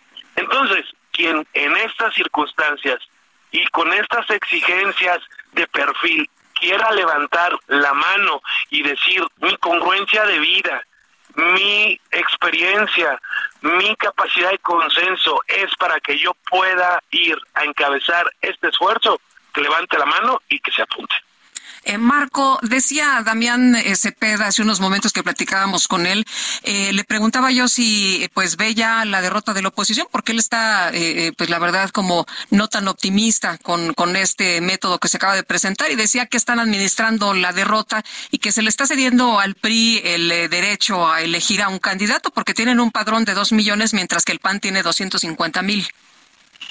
Pues mira, parte de lo que acordamos con las organizaciones de la sociedad es que partimos de que en el listado de las y los mexicanos van a poder participar no hay nadie anotado.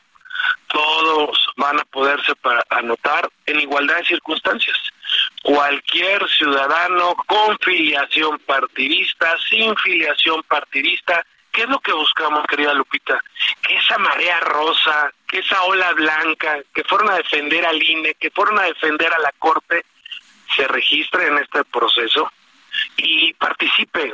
La sociedad levantaba la mano, decía, tómenos en cuenta, no decidan solos como siempre la candidatura presidencial. Y debo decirles, Lupita Sergio, que siempre, en los casi 84 años de vida que tiene el PAN, siempre la decisión del candidato o la candidata presidencial había sido interna dentro del partido. Es la primera vez en la historia que el PAN realmente se abre, que no se impone un candidato porque es mi favorito o es el que yo quiero. No, hombre, ahora sí abrimos el partido a la sociedad y buscaremos que sea una candidata, un candidato que además de que sea el que la gente quiere, traiga tal fuerza y tal legitimidad para ir a ganar. Las circunstancias, Sergio Lupita, reclaman, lo ameritan si queremos por la vía democrática derrotar al populismo destructivo de Palacio Nacional, tenemos que hacerlo juntos. Los partidos que realmente queremos ser opositores, a pesar de nuestras diferencias, pero juntos también con la sociedad que cada vez está más preocupada del deterioro que genera este modelo de gobierno. ¿Son necesarias esas 150 mil firmas? Eh, Germán Martínez Cázares decía que pues que no se iba a colocar en las manos de padroneros, que son pues empresas que por un pago, un pago bastante grande, consiguen las firmas. ¿Qué opinas de eso? No, porque va a ser digital la recolección de firmas va a ser o a través de una aplicación o a través de una dirección, dicho de cualquier forma. Tú, Lupita, tú, Sergio, si así lo desearan, cuando les llegue un vínculo, ustedes podrían registrarse en la plataforma y ustedes podrían darle su simpatía, firma digital, a cualquiera de los aspirantes registrados. ¿Eso cuánto costó? Absolutamente nada. Aquí es donde se va a ver realmente cuál de las y los aspirantes trae un auténtico respaldo social, sin un costo, porque la gente lo puede hacer desde su computadora. ¿Qué, es lo que pedía Xochitl Galvez, no? Decía, bueno, ¿cómo hago que la gente de la sierra venga y que vote el domingo para, pues, que me apoye eh, en, mis aspiraciones? Y, y pedía que fuera este voto digital. ¿Es lo que se cambió? Esto se... Por lo pronto, Lupita, para no confundir al auditorio, es firma digital de respaldo a las personas. O sea, son las 150 mil firmas, ¿no? Son los 150 mil respaldos de la sociedad a quien busque ser el responsable de la construcción de este Frente Amplio por México. Tal cual eso es. Ahora bien, va a haber varias etapas, va a haber varios momentos, filtros de competitividad, foros. Acá, a diferencia de lo que va a haber en Morena, acá sí va a haber contraste de ideas. Acá sí va a haber este escrutinio de la sociedad.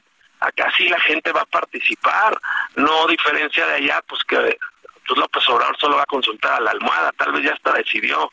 Entonces, es una cosa completamente distinta. Ahora bien, este el día de la de la consulta nacional, previo al día de la consulta nacional, se va a dar a conocer una encuesta también nacional de qué es lo que todos los mexicanos prefieren, quieren y por quién votarían para que fuera el candidato y que sea el responsable el responsable de construir este frente opositor. Y, y aquí esa encuesta va a ser vinculante, va a tener un valor del 50%, pero también la consulta donde la gente que se registró va a poder votar, también va a ser 50% del valor. O sea, la gente va a poder elegir con su voto o con su opinión quién es la persona responsable de construir este gran frente opositor. Es la primera vez, es inédito y el, formato de votación hasta ahorita lo tenemos pensado en al menos, al menos, repito, 300 centros de votación. No quiere decir 300 casillas, porque puede haber en un centro de votación 10, 15, 20 casillas. Al menos 300 centros de votación. Si logramos resolver esta parte del voto digital que dé plena certeza, certidumbre a todo mundo, se podría implementar. Pero por lo pronto será voto en centros de votación, en donde, como es el modelo mexicano, la gente tiene que acudir a un lugar, a un espacio, a participar. Si técnicamente, con certezas plenas, podemos resolver que también la gente pueda votar en una aplicación, buscaríamos cómo hacerlo. pero, pero por lo pronto no vamos en eso, Lupita Sergio. Gracias, Marco Cortés, presidente nacional del PAN. Nosotros vamos a una pausa y regresamos.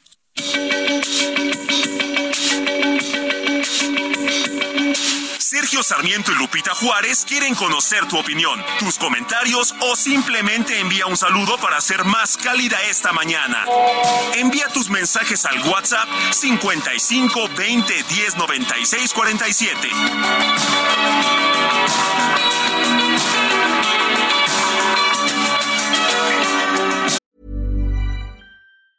It's that time of the year. Your vacation is coming up. You can already hear the beach waves, feel the warm breeze, relax, and think about work. You really, really want it all to work out while you're away. Monday.com gives you and the team that peace of mind. When all work is on one platform and everyone's in sync, things just flow wherever you are. Tap the banner to go to Monday.com.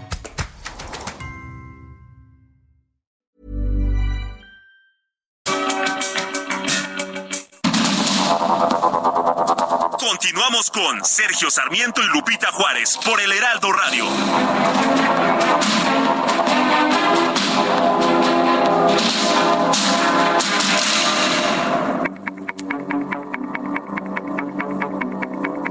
Jaque Mate con Sergio Sarmiento.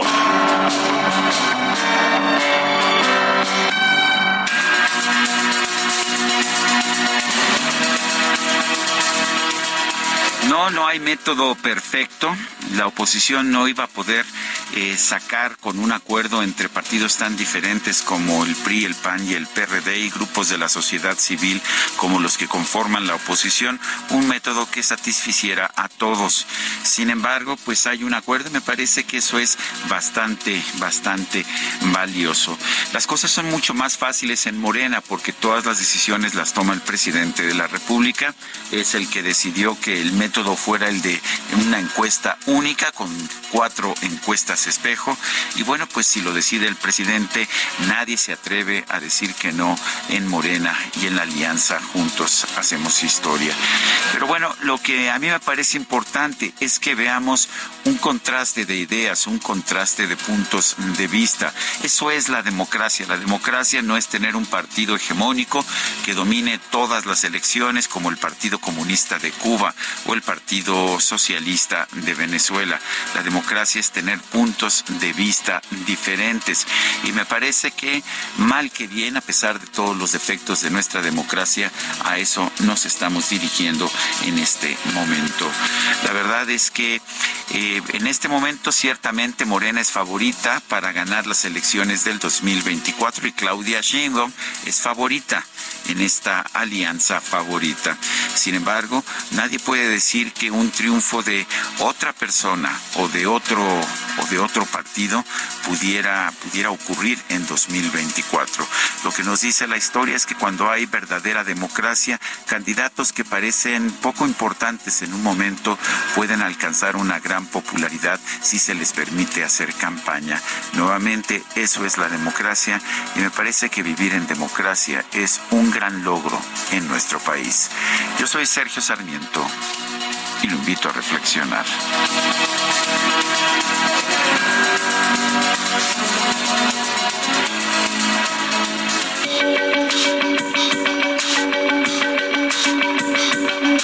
Sergio Sarmiento, tu opinión es importante. Escríbele a Twitter en arroba Sergio Sarmiento.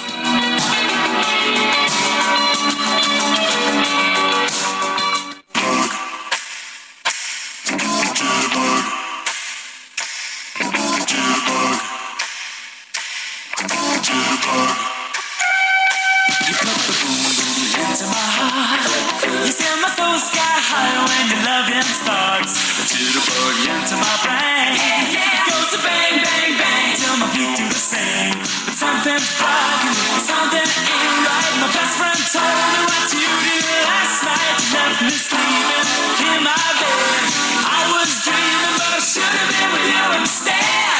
Wake me up before you go, go. Don't leave me hanging on like a yo-yo. Up before you go, go. Don't leave me hanging on like a yo-yo. Bueno, estamos escuchando a George Michael en los tiempos del grupo Wham, eh, que fue un hizo famoso, ¿no? Muy exitoso. Bueno, wake me up, despiértame antes de que te vayas. Vayas, no me dejes colgado como un yo-yo.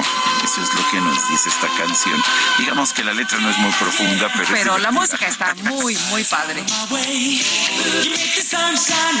Como para que te pongas las pilas, ¿no? Y el claro. día. Y eso que ya haces martes, Y eso que Guadalupe. apenas es martes. Bueno, vámonos con los mensajes. Nos dice una persona, Sergio Lupita, felicidades a mí porque de lunes a viernes preparo un delicioso desayuno con Sergio Lupita, aderezado con Excel y un toque de DJ y Kike. Gracias. Los conozco desde chiquitos. Dice, tengo la misma edad que Sergio Abrazos Abraham Álvarez de Santa Rosa en la Gustavo Madero.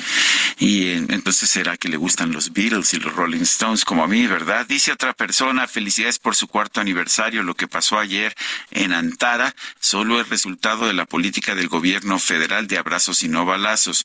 Los delincuentes se sienten empoderados con la impunidad que gozan desde el inicio de este gobierno. En lo particular visitaré menos los centros comerciales, ya que es clara la inseguridad en estos lugares también. Gracias y bonito día. Catalina Rosell. Buenos días, Lupita y Sergio. No saben cómo les agradezco que no le dediquen más tiempo de lo normal a su campaña de las corcholatas, Mauro. Bueno, la verdad es que nosotros tenemos la obligación de cubrir todas las noticias que le puedan interesar a nuestro público. La política, pues, es importante y, y bueno, pues estamos buscando a los candidatos que dicen que no son candidatos, a todos, y estamos buscando también los puntos de vista de los distintos representantes de los partidos y de la sociedad. En fin, son las ocho con treinta y seis minutos. En conferencia matutina, el presidente López Obrador dijo que no va a censurar los corridos tumbados aunque aseveró que no se quedará callado ante este tipo de temáticas. David Saucedo es especialista en seguridad, lo tenemos en la línea telefónica.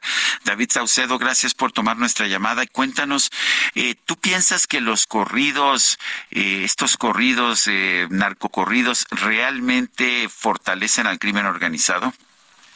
En el, ¿qué tal Sergio Lupita? Buenos días. en el eh, Frente Musical Mexicano, de manera cíclica, hay eh, tendencias eh, que nos llevan al surgimiento de este eh, tipo de expresiones musicales. Quizá para eh, quienes eh, tienen el rango de edad de un servidor sean más conocidos los narcocorridos de un grupo musical muy conocido, los Tigres del Norte. que incluso se han generado estudios muy profundos acerca de la penetración e impacto que tuvieron en su momento entre la comunidad migrante de los Estados Unidos. Recientemente, para un público más joven, han surgido una nueva constelación de grupos y artistas que tiene como eh, protagonistas principales de sus letras, de sus canciones, a líderes del narco. es evidentemente una expresión de narcocultura, que no es privativa evidentemente de México, en otros países de alta violencia criminal como Colombia han surgido este tipo de expresiones eh, culturales, eh, de cine, eh, de música, incluso artísticas.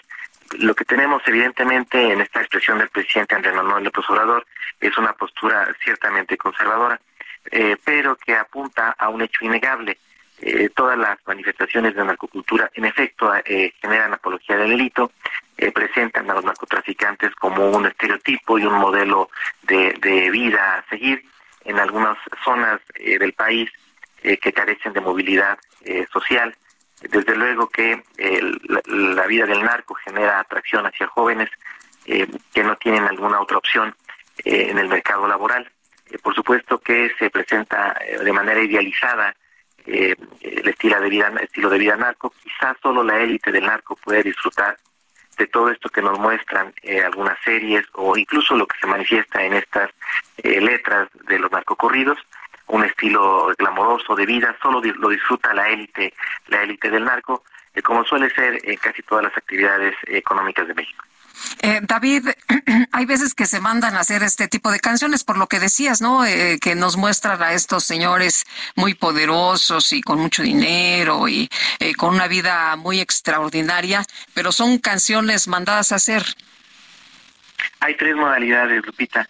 En efecto, hay canciones hechas por encargo por los propios líderes criminales que desean ver un poco de su vida reflejada ya sea en corridos o bien incluso en la pantalla grande como lo fue el intento fallido del Chapo Guzmán con esta serie de contactos que tuvo con del Castillo, pero eh, también hay expresiones naturales que surgen por parte de los propios eh, compositores, eh, que se encuentran la mayoría inmersos en un estatus socioeconómico que les hace estar en contacto con el narco y en consecuencia las letras de sus canciones tienen este eje temático. Y finalmente están las canciones de contracampaña, es decir, eh, eh, melodías, eh, narcocorridos que mandan a hacer los propios narcotraficantes para eh, erosionar a los rivales eh, de grupos contrarios. yo soy de los que piensa que el narcocorrido o que cualquier otro tipo de expresión musical, como lo fueron los corridos revolucionarios, tiene una cabida, son una expresión artística, son un reflejo de un momento. ¿Qué opinas? No, definitivamente me, yo coincido con eh, eh, la idea de que no se puede censurar, todo lo que se censura genera una mayor atracción. Me parece que sí hay un componente de mercadotecnia, evidentemente eh, las empresas discográficas detectaron que hay un público consumidor ávido de este tipo de expresiones musicales y por, por, consiguiente están financiando y apuntalando las carreras de personajes como Peso Pluma, que ahorita se encuentra en el top ten en el mayor número de reproducciones en distintas listas eh, y páginas de reproducción musical. Eh, por supuesto que tiene un componente de mercado técnico, mercadotecnia comercial, por supuesto tiene una expresión eh, propia que surge del segmentos de la población que están inmersas, inmersos en esta, en esta modalidad, en este esquema de vida, en contacto con las actividades delincuenciales eh, también tiene un eh, segmento, una parte de promoción por parte de los propios líderes criminales.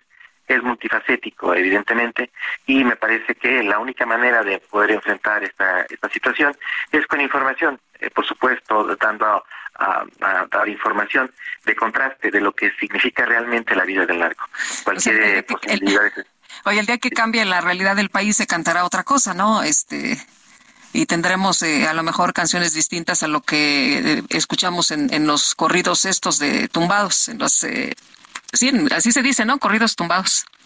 En efecto, es, es justo lo que comentábamos al principio de esta conversación. en el universo de la música mexicana, los narcocorridos tienen ciclos de vida que están, de acuerdo con lo que hemos podido apreciar ya con el tiempo, que están directamente vinculados con el crecimiento económico de la actividad delincuencial en algún momento en, el que los narcotraficantes eh, incrementan su actividad económica eh, y se apoderan de más regiones del país, se genera una oleada de narcocultura. Cuando viene un reflujo, el, narcotráfico también tiene ciclos económicos como cualquier otra actividad económica. Eh, cuando viene un reflujo económico del narco, también viene una retracción de las expresiones de narcocultura. Ahorita, eh, por la situación de bonanza que tienen los cárteles de la droga en, México debido al incremento de sus ganancias derivadas del fentanilo, tenemos eh, justamente esto, un incremento de la narcocultura. Cuando se estabilice y venga una retracción en el consumo, eh, seguramente este será un ciclo largo de bonanza para los cárteles, tendremos también un reflujo en las expresiones musicales. David Saucedo, especialista en temas de seguridad, gracias por conversar con nosotros. Gracias, gracias Sergio. Lupita, un abrazo. Gracias, igualmente, muy buenos días. Oye, agradecerle a Michelle Friedman, secretaria de Fomento Turístico de Yucatán, nuestra felicitación el día de ayer. Muchas gracias, Michelle, con quien vamos a platicar en este momento. ¿Cómo estás? Muy buenos días. Muy bien, muy buenos días. Saludos a ustedes, a, su auditorio y por supuesto reitero la felicitación. Muchas gracias. Oye, pues un año lleno de experiencias gastronómicas. Eh, finalizó esta exitosa campaña 365 sabores en Yucatán. Cuéntanos cómo les fue y bueno, ya estamos pendientes, ¿no? De si habrá una nueva edición. Así es, estamos contentos. La segunda edición de la campaña 365 terminó. La primera fue sobre días, 365 experiencias que vivir en Yucatán los 365 días del año. Después nos fuimos a los platillos, a las experiencias gastronómicas y culminamos, con eso cerramos el año de la gastronomía, pero no termina la, la, la diversidad gastronómica de Yucatán. De hecho, hoy estamos a unos minutos de anunciar nuestra segunda edición de Sabores de Yucatán, que en esta ocasión, en el mes de noviembre, se va a arropar de tres eventos sumamente importantes. El primero son los Best Chefs Awards, que es un evento de mucha reputación internacional y que premia los mejores talentos culinarios del mundo y que por primera vez deja Europa para venir a Latinoamérica y se va a celebrar en Mérida precisamente. Vamos a tener concurso mundial de Bruselas, edición México en Yucatán. Cosa curiosa porque Yucatán no es productor de vino, pero sí productor de, de otros destilados y vamos a tener el evento de Barra México. Entonces van a ser cuatro eventos gastronómicos en uno en el mes de noviembre. ¿Qué tanto ayuda a la promoción de un estado el, tener estos eventos gastronómicos o, de bebida, como por ejemplo el concurso mundial de Bruselas, que es muy famoso en vinos, pero pues que ahora llega a un estado en el que no se produce realmente vino? Mire, yo creo que, eh, Sergio, como, como en todos los eventos, como la industria de reuniones ocurre, hay dos tipos de beneficios muy importantes cuando ocurre un evento en un estado. El primero es el inmediato, la derrama económica que genera un evento por la atracción de personas, que a lo mejor es un evento muy de nicho como el de Bruselas o un evento público como Sabores de Yucatán, y depende de eso será la cantidad de gente que atraiga, el número de noches que se queda y la derrama económica. Hay que variar. Pero el otro elemento muy importante es la promoción y, las puertas que se abren cuando llega un evento de este tipo. Que lleguen sommeliers, tomadores de decisión, líderes de este sector a Yucatán para conocer un nuevo mercado que es consumidor, que puede maridar con una gastronomía milenaria, pero que también está produciendo licores como licor de naranja, licor de chile habanero, el chaventún, con una escena productora de cervezas artesanales también muy competitiva, sin duda nos pone los ojos del mundo, nos permite seguir captando inversiones Nuevamente quedamos entre los primeros cuatro lugares nacionales en captación de inversión privada turística el año pasado, ya lo habíamos hecho el año anterior. Entonces, bueno, creo que eh, eh, muestra no solamente que estamos creciendo en llegada de turistas y en indicadores, digamos, muy tangibles, pero también estamos en el mediano plazo sembrando para que Yucatán se siga perfilando como un líder turístico. Michelle, ¿qué es lo que se está haciendo bien? ¿Es el trabajo, es eh, el lugar, es la modernización, es la combinación eh, de, de, todo lo que se tiene, lo tradicional con lo, con lo nuevo, con lo moderno? Eh, ¿qué, ¿Cuál es la clave? Yo creo que hay una suma de, de factores importantes eh, por un lado tenemos un gobernador, Mauricio Vila, que, que ha sabido impulsar el turismo y encontrar en el turismo un gran motor de desarrollo sostenible, incluyente para el Estado. Por otro lado tenemos un Estado maravilloso, el Estado más seguro del país, pero uno de los más seguros del mundo, con una infraestructura de primer nivel creciente, cada vez mejor conectividad, cada vez mayor oferta hotelera en todos los rincones del Estado. Y tenemos una diversidad que, que pocos estados o pocos países incluso pueden eh, eh, igualar por la cantidad de historia que tenemos en Yucatán. Tenemos millones de años de historia, ahí cayó el meteorito, ahí empezó el mundo, y pues la cantidad de culturas, ingredientes, especies y experiencias. Claro, acabaron con los dinosaurios, ¿verdad? Para promover el turismo en, Yucatán. entre otras cosas. Eh, oye, lo que he visto son muchas bodas, por lo menos este año me han tocado, me parece, dos bodas allá en, en Yucatán. se ha puesto de moda, ¿no? Casarse en Yucatán. Sí, es otro segmento. Algo que hemos hecho y ha funcionado muy bien es descentralizar y diversificar el turismo. Y en este sentido, diversificar tiene que ver con apoyar el turismo, sí, de reuniones, también de sol y playa, también de naturaleza, también gastronómico, pero por supuesto también el de romance. Y esto que mencionas el de romance. Ándale, eso se oyó muy bonito. Eh, así se llama el segmento, pero sí son las bodas que están llegando a Yucatán, a nuestras haciendas, a nuestras playas, incluso dentro de los cenotes han celebrado bodas. ¿Qué tal? Bueno, pues nos tendremos que ir a vivir todo el mes de noviembre en Michelle por allá. Ahí los esperamos con mucho gusto y los 365 días del año. Me parece muy bien. Muchísimas gracias por platicar con nosotros. Buenos días. Qué gusto saludarles. Igualmente. Bueno, y hablaba Michelle de, de su gobernador, Mauricio Vila, que era uno de los favoritos para obtener la candidatura de la oposición y que dijo, no, yo no. Ayer se bajó precisamente de esta candidatura. Bueno, son las ah, ocho de la mañana con 48 minutos. Hay nuevos pueblos mágicos en México, Guadalupe. Y bueno, pues déjame darte... ¿Una lista? Una lista, una probadita. A ver. Xochitepec, Morelos. Cihuatanejo, Guerrero. Ay, me encanta Cihuatanejo a mí. No, no, bueno, me gusta Ixtapa, pero, pero realmente Cihuatanejo es lo que me enamora. Cozumel, Quintana Roo, bueno, bien ganado. Sí. Motul, en Yucatán. Uy, San Blas, Nayarit, ¿qué diría Maná, verdad? En el muelle de San Blas. muelle de San Blas. A ver, este, mi querido DJ Quique, lo veo lento, mi querido DJ Quique con el, el muelle de San Blas. Teciutlán, Puebla. Teciutlán, No conozco Teciutlán. nunca he ido tampoco, se me antoja. Y Pinal de Amoles en Querétaro. es espectacular Pinal de Amoles, es precioso. Puedes ir, mi querido Sergio, en Pinal de Amoles. Ya ves que a mí me gusta mucho Querétaro.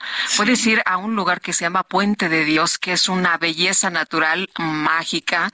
Puedes ir también a esta cascada de Chubejé, puedes ir a Cuatro Palos, puedes ir y ver la Puerta del Cielo en Pinal de Amoles, que se puede hacer muchísimas actividades, parte de la biosfera de la Huasteca ya en, eh, en el estado de, de, Querétaro, que pues tiene muchos pueblos mágicos y uno de ellos ahora, Pinal de Amoles, que se los recomiendo mucho. Es que es de verdad espectacular. Te voy a enseñar unas fotos que tomé el fin de semana ¿Así? y es hermoso. Andaba yo por allá. Sí, yo, yo, ya sabes, me abstuve de indagar, no pregunté ¿No preguntaste? Nada, no. Hombre, falta de confianza. Me fui hasta Jalpan, me fui hasta Conca, al mero norte de, del estado, allá en Querétaro y la verdad es que tienen unos lugares espectaculares. Bueno, pues la Secretaría de Turismo sumó, escucha, 45 localidades en 27 estados para integrarse a los pueblos mágicos. Ya hay 177 pueblos mágicos en todo el país. El titular de la Sectur, Miguel Torruco, dijo que el impacto de estos destinos turísticos es porque cambia el perfil de los viajeros. El pueblo mágico eleva la ocupación hotelera, es una forma para diversificar el producto para que haya mayores oportunidades. Y escucha, mi querida Guadalupe, antes de que fuera pueblo mágico, ya mañana Maná cantaba al muelle de San Blas.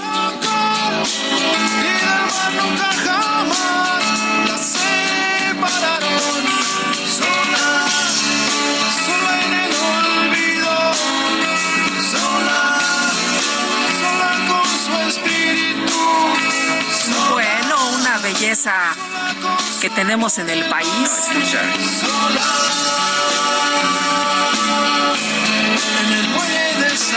Ahí está, ahí está. bueno. Ahí está el muelle de no, San Blas. ¿quieres, okay, ¿Quieres censurarlo a la mitad Claro camino que antes no. de, de la parte que, que le da sentido a la canción? Intervine antes de que dijera el muelle de San Blas, que tampoco conozco. ¿Tú lo conoces? Este sí, sí lo ¿Y qué tal está? sí. Pues me picotearon los mosquitos de una forma terrible. Llévate, llévate repelente de mosquitos. ay, ay, eso, bueno. Pues sí, ¿no? Este, Dice, dice. llegamos como importa, sea. ¿no? Llegamos como sea. Ya- Bueno, Ya sacó hasta el bikini, mira, dice que está lista ya. Pues mientras llegamos al muelle de San Blas, ¿qué te parece si intentamos llegar a Avenida Constituyentes? Uf, eso va a estar más difícil. Está difícil. Mario Miranda, ¿cómo te va? Muy buenos días. Cuéntanos, ¿ya han logrado mover aunque sea un milímetro este tráiler que se estrelló, se quedó sin frenos, se estrelló por allá en esa zona? Hola, ¿qué tal, Lupita? Sergio, muy buenos días. Pues sí, efectivamente tenemos buenas noticias para todos los automovilistas que circulan sobre la avenida Constituyentes. Después de casi nueve horas ya fue retirado este tráiler de refrescos de cola que se impactó con la pluma para ingresar al segundo piso. A este lugar acudieron grúas, elementos de la Secretaría de Seguridad Ciudadana y una grúa fue la que eh, se fue separado lo que es el remolque de la parte delantera del tráiler llegó otro tráiler nuevo y, lo colocaron, engancharon la parte trasera del remolque, se llevó lo que es la mercancía y el tráiler que resultó dañado de toda la parte delantera, que también todos los, los neumáticos quedaron totalmente destrozados, fue trasladado en una grúa de la Secretaría de Seguridad Ciudadana a un depósito vehicular. También comentarte que el chofer pues fue trasladado también al Ministerio Público para rendir su declaración de lo que sucedió. Y afortunadamente ya tenemos abierta la circulación para todos los automovilistas que circulan sobre Avenida Constituyentes, así como los que quieren ingresar a la parte alta, la, lo que es a la autopista urbana norte para dirigirse hacia la zona de Naucalpan, ya lo pueden hacer, ya tenemos abierta la circulación. Son buenas noticias, Lupita, en esta zona oriente. Muy bien, pues buenas noticias contigo, mi querido Mario, y qué bueno porque fue una pesadilla. Nos dices que más de nueve horas, ¿no?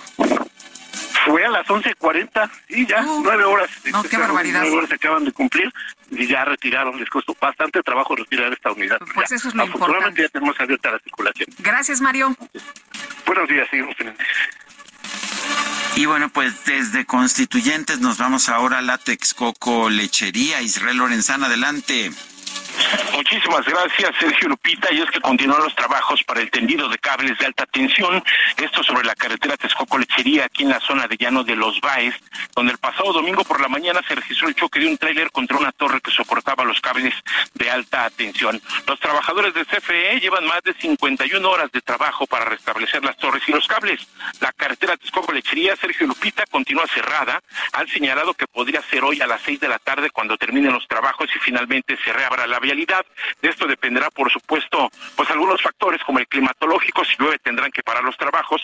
De continuar como está en estos momentos el clima aquí en Ecatepec, podría ser hoy a las seis de la tarde cuando se reabra la vialidad a más de 60 horas de este cierre por el accidente del pasado domingo. Pues Sergio Lupita, las alternativas para nuestros amigos siguen siendo la carretera México-Pachuca, la vía José López Portillo, la avenida central Carlos J. González, aunque distante y de paga, el circuito exterior mexiquense hacia la zona del aeropuerto. Es la información que les tengo esta mañana. Muy bien, gracias Israel Lorenzana. Hasta luego. Son las 8.54. Vámonos a una pausa. Regresamos en un momento más.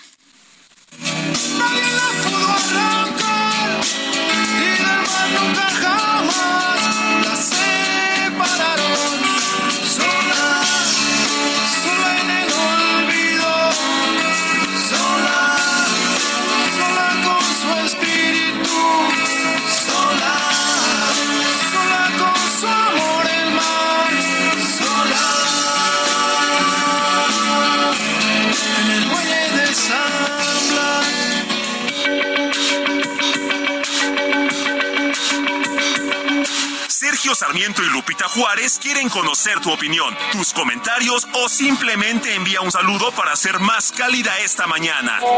Envía tus mensajes al WhatsApp 55 20 10 96 47.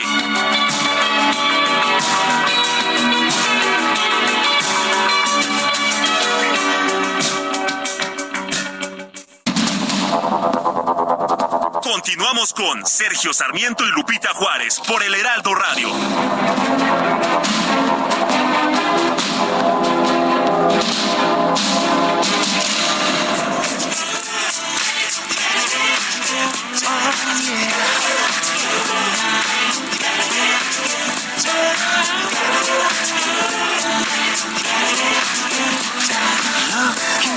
For some education. Made my way into the night. All that bullshit conversation. Baby, can't you read the signs? I will play with the detail, baby. Don't even wanna waste your time. Let's just stay.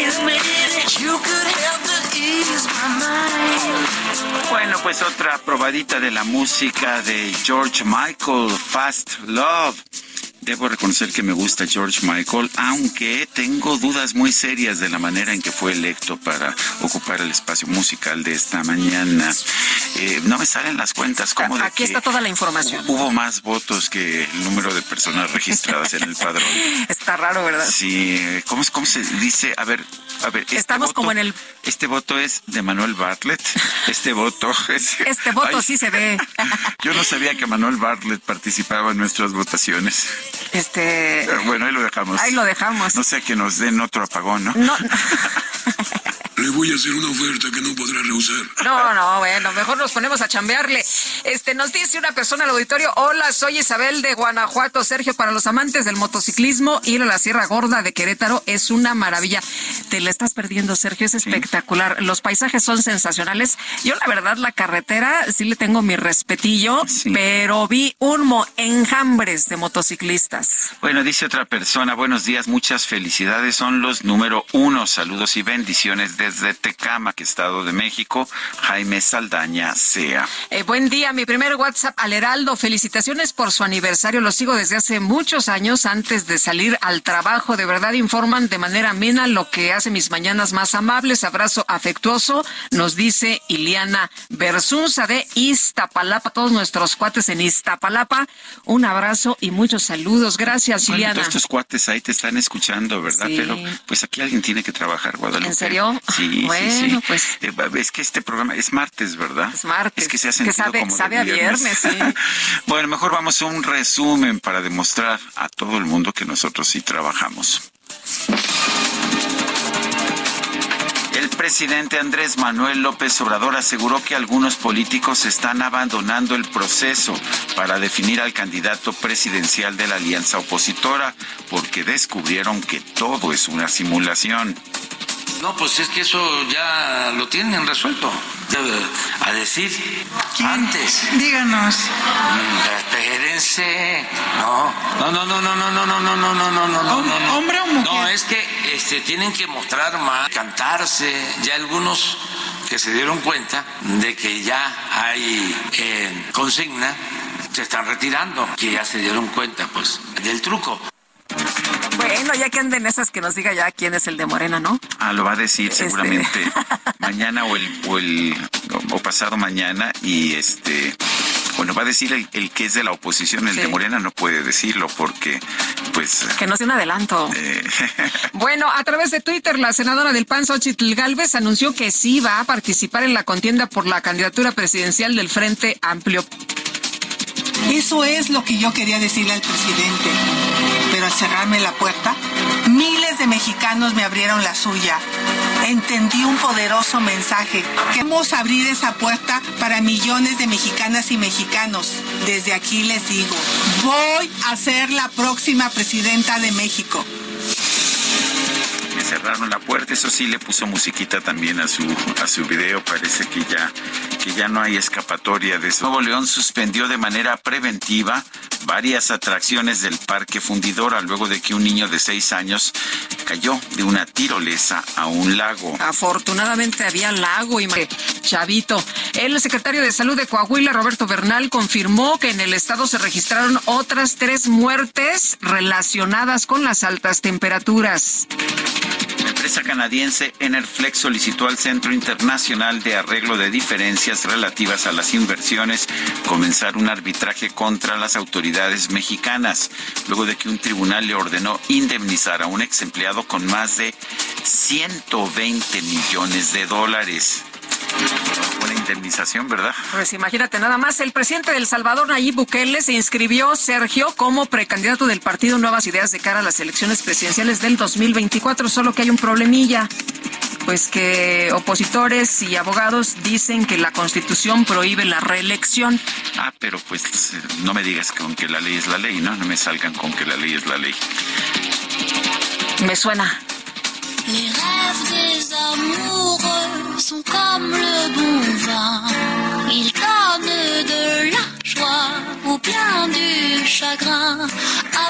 La guía gastronómica 50 World's Best Restaurants, los 50 mejores restaurantes del mundo, incluyó a tres establecimientos de la Ciudad de México en su lista de los mejores sitios para comer en todo el mundo. En el lugar número 9 está el restaurante Quintonil, en el número 13 el Puyol, en el número 49 Rosetta de la chef mexicana Elena Reigadas, que acaba de ser nombrada la mejor chef mujer del mundo. Tres en una sola ciudad. Felicidades.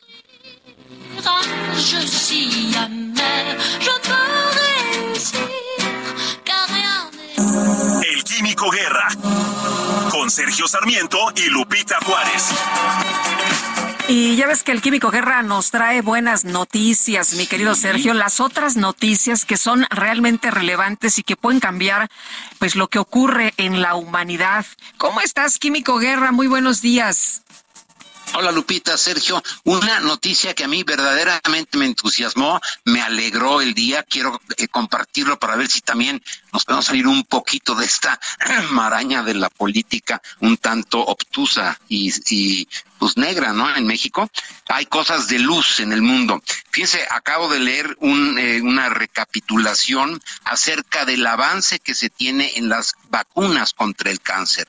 No son vacunas que previenen la enfermedad, son inyecciones que disminuyen, que hacen chiquitos tipo pasita a los tumores y evitan que el cáncer regrese. Por ejemplo, se han tenido ya resultados eh, documentados bastante espectaculares, el cáncer de mama triple negativo, el cáncer de mama triple negativo es bastante grave, el cáncer de pulmón, fíjense, el cáncer metastásico de próstata, ya ven que cuando el cáncer de próstata se detecta temprano es relativamente fácil controlarlo, pero cuando ya metastaseó, eh, eh, permítame la palabra, la acabo de inventar, cuando ya se hizo metastásico a hueso, por ejemplo, es muy, muy difícil. El cáncer de vejiga, eh, Sergio Lupita, fíjense, estoy leyendo el reporte de la doctora Norris Disis de la Universidad de Washington, en donde dice que se están eh, logrando ya entrenar a las células T, nuestros eh, leucocitos en el cuerpo, nuestro ejército de la defensa, ¿no? Entrenarlos para que no se dejen engañar por los tumores malignos, que es una característica que hemos descubierto, que el tumor empieza a engañar a nuestros soldados y les impide, ¿verdad? Dispararles, por ejemplo, a ellos. Eh, también estoy leyendo eh, al doctor Steve Lipkin del Instituto Nacional del Cáncer en Will Cornell Medicine de Nueva York, en donde habla de que se están eh, entrenando a través de esas vacunas, precisamente a las células T, a reconocer células con mutaciones BRCA que incrementan mucho el riesgo de cáncer de mama y de ovario. La idea es matar las células anormales tempranas antes de que causen problemas. Estamos en el verdadero umbral con todo este cúmulo eh, de eh, eh, digamos, eh, estudios clínicos avanzados ya en muchas partes del mundo, en donde se están conjuntando los esfuerzos para lograr una vacuna contra el cáncer. Sergio Lupita, esto es mucho más importante que cualquier método de elección de candidatos, ¿no? estoy leyendo también que Moderna y Merck están precisamente avanzando mucho en esta tecnología del RNA mensajero, el ácido ribonucleico, no el desoxirribonucleico, sino el ribonucleico, que por cierto también me acabo de enterar, porque lo estaba yo leyendo hace un rato, antes de mandarle la información a Lupita, que el avance vertiginoso que se tuvo en la vacuna contra el SARS-CoV-2, precisamente con el eh, mRNA que sacó AstraZeneca, etcétera, se estuvo basando en la experiencia clínica de estas vacunas contra el cáncer, se modificó para poder entrenar, digamos, a eh, eh, la, vacuna, entrenar a las células T para que reconocieran las espigas del el virus, este, el SARS-CoV-2, con el que se enganchan las células, ¿no? Que todos aprendimos esto en los eh, dos años pasados. Bueno, con esa experiencia de las vacunas contra el cáncer, se desarrolló esa vacuna contra el SARS-CoV-2 en sus diferentes variantes. Así que muy, muy alentador, Sergio Lupita, a través de la ciencia, del conocimiento, de la seriedad ¿no?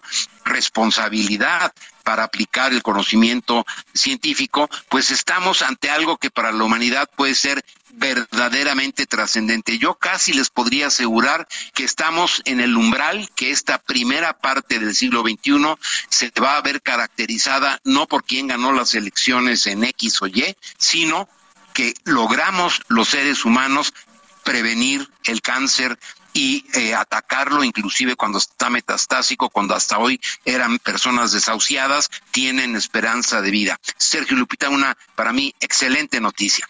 Pues extraordinaria noticia, coincidimos contigo, Químico Guerra, y qué bueno que traes todas estas informaciones que la verdad nos dan mucha esperanza. Sí, definitivamente. Yo estoy seguro de que el ser humano tiene, a través del poder cognitivo, a través del entender a la naturaleza, resolver los principales problemas, inclusive los del hambre, los de la pobreza, etcétera. Se hace a través del conocimiento, no de buenas intenciones, Pita. Muchas gracias, Químico. Buenos días. Lo que pasa es que cuesta más trabajo cuesta más trabajo el conocimiento que las buenas intenciones, ¿no? bueno, creo que ya no está ahí el químico guerra, pero son, a ver, Lupita, son las nueve de la mañana con doce minutos. Yo quiero chupar y con la banda Oye, pero ahí no se va a poder. Estoy cancelando mi participación en los Juegos Olímpicos de París 2024. Estoy ya avisándole a mi agencia de viajes que este que siempre ¿Cuál es la causa de tu decepción? Pues mira, mira, con base en una ley de 1991, resulta que en los Juegos Olímpicos de París 2024 solamente se va a permitir el alcohol, el consumo de bebidas alcohólicas en las zonas VIP. ¿Ah, sí? Nada más. Y esto, bueno, pues se trata de que se está aplicando una ley federal establecida en 1991, la ley Evin, que nació con el objetivo de luchar contra el consumo excesivo de tabaco y alcohol en territorio francés. Eh, bueno, y resulta que esta ley prohíbe la venta, distribución e introducción de bebidas alcohólicas en esos escenarios de actividad física. Según el diario Le Parisien de este 26 de junio, el comité organizador de los Juegos Olímpicos de París no intentó negociar una extensión a la ley con las autoridades de Francia, por lo que el consumo de alcohol estará limitado en las competencias del 26 de julio al 11 de agosto, nada más a las zonas VIP. Y bueno, pues esto me deja con dos opciones. A ver. La primera es pues verlas aquí desde mi casita y la segunda es que me inviten a las zonas VIP. Bueno, cualquiera de las anteriores.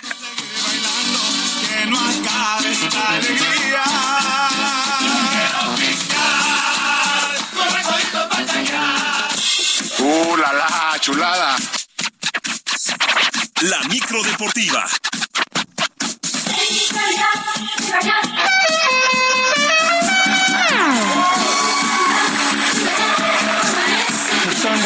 De bailar, me están dando ganas de bailar.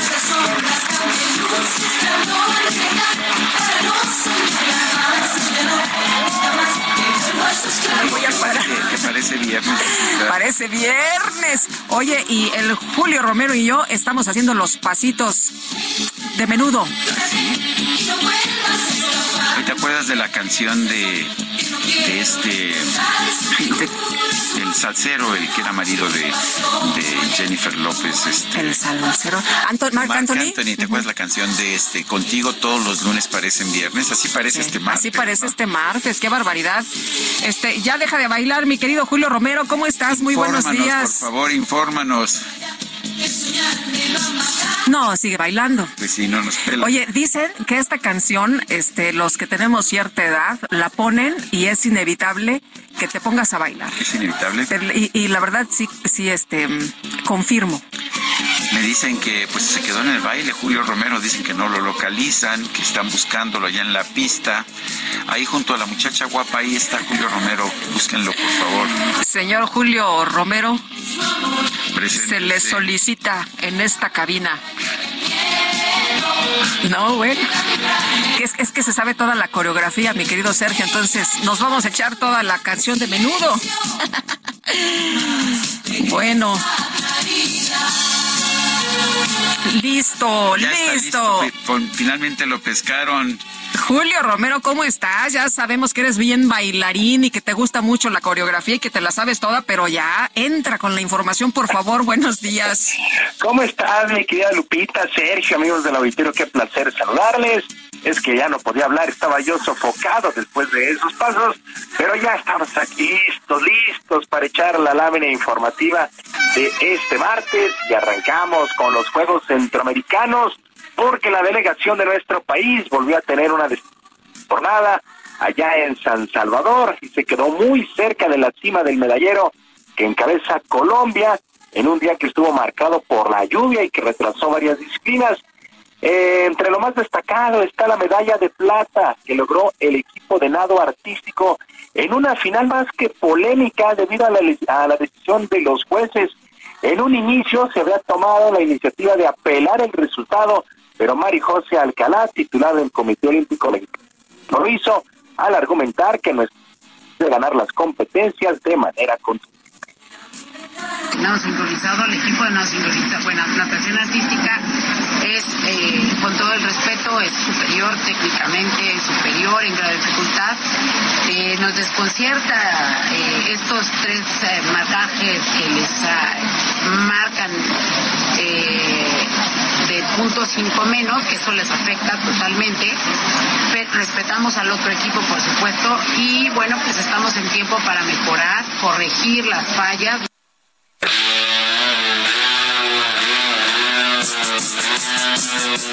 Colombia, Colombia se quedó con la medalla de oro, pero sí la verdad es que bastante, bastante polémica esta competencia, mejor técnica y, mejor, y mayor grado de dificultad mostró el equipo mexicano, pero a final de cuentas, las colombianas llevaron el oro. Mientras tanto, María Mata logró el primer lugar en los 200 metros mariposa en el complejo acuático Merliot. Además, impuso récord centroamericano, dos minutos, nueve segundos y 31 centésimas. Así es que María de oro. Mientras tanto, Sergio Sol logró la plata en el judo en la categoría de más de 100 kilogramos, perdiendo la final ante el cubano Andy Granada. Por su parte, Alexa Moreno también se queda con la medalla de plata en el all-around individual en lo más destacado. Alexa Moreno, una de las abanderadas de nuestro país. De tal manera, arrancamos la jornada de este martes con Colombia como líder del medallero, 24 de oro, 11 de plata y 14 de bronce para un total de 49.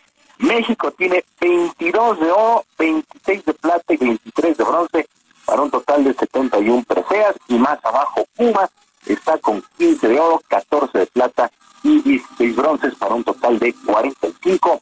Muy interesantes los Juegos Centroamericanos allá en San Salvador. Mientras tanto, luego del triunfo sobre Honduras, la selección mexicana de fútbol regresó al trabajo de cara a su segundo compromiso dentro de la Copa Oro en los Estados Unidos, que será el jueves, enfrentando a su similar de Haití, pero ya en Phoenix.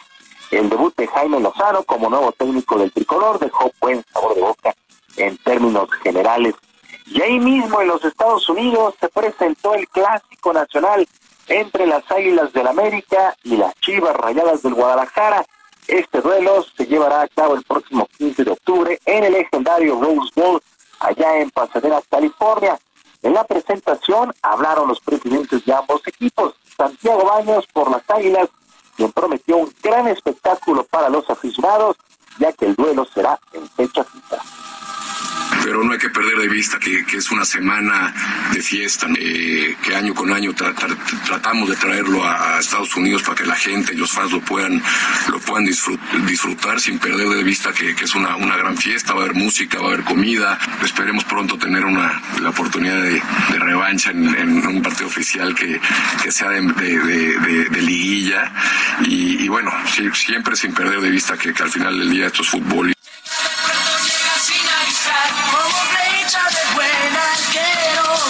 Este clásico que quedó bastante calientito después de que las Chivas eliminaran a la América en las semifinales la pasada campaña en la misma cancha del Estadio Azteca y viniendo de atrás en el marcador global. Por su parte, el español Fernando Hierro, director deportivo del rebaño, también espera un buen enfrentamiento.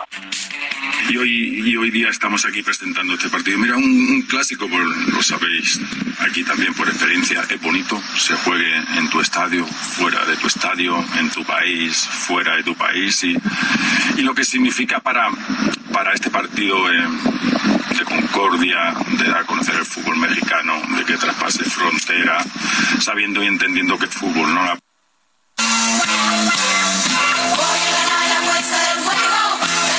las palabras de Fernando Hierro, director deportivo de El Rebaño Sagrado. En más del balompié nacional, Cruz Azul y Newell's Old Boys de Argentina llegaron a un acuerdo para que el zaguero colombiano Willy Tita se una a las filas de los cementeros para la próxima campaña.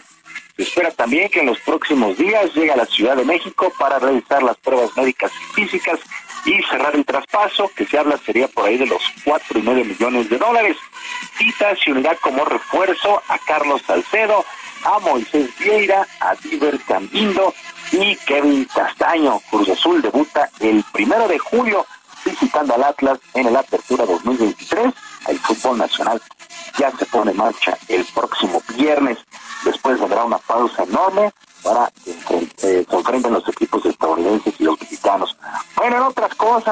noticias, malas noticias para el tenis de nuestro país, porque María Zacarías quedó eliminada en la quali de lo que será el abierto de Wimbledon, el tercer Grand Slam de la temporada.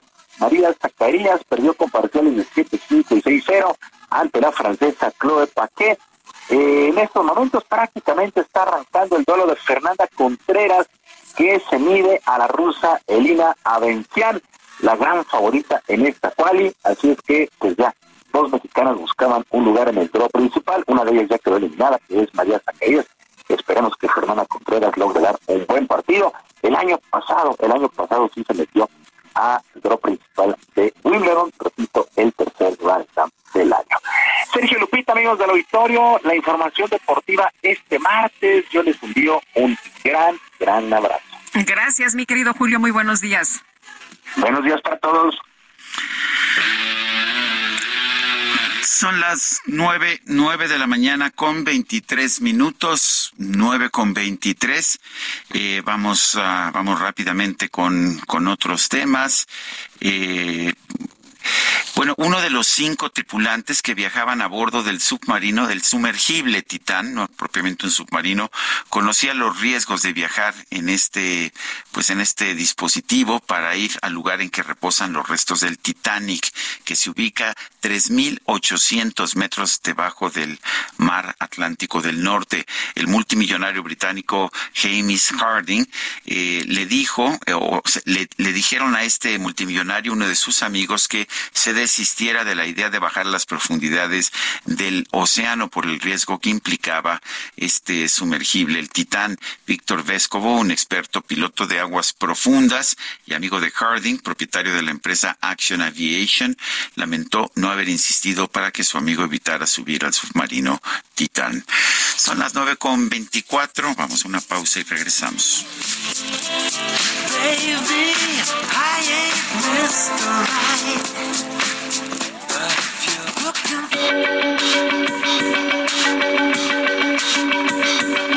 Sergio Sarmiento y Lupita Juárez quieren conocer tu opinión, tus comentarios o simplemente envía un saludo para ser más cálida esta mañana. Envía tus mensajes al WhatsApp 55 20 10 96 47.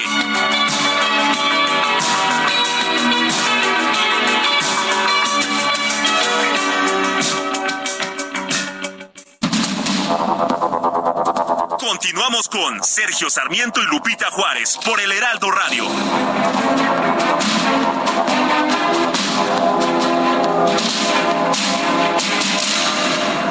Gastrolab, historia, recetas, materia prima y un sinfín de cosas que a todos nos interesan.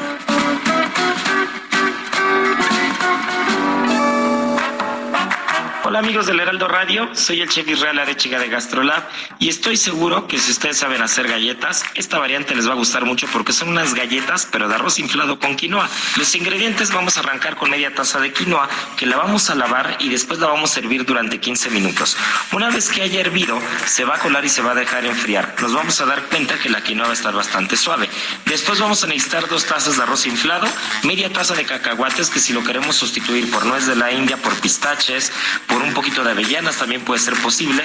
Y como dato importante es el primero, si ustedes huelen frutos secos que ya tienen en la cena desde hace mucho y tienen un aroma bastante intenso como aceite ranciado, es importante que esos frutos secos se desechen.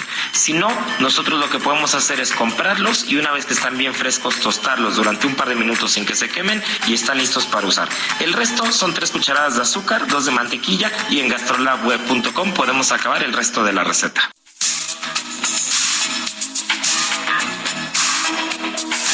Pues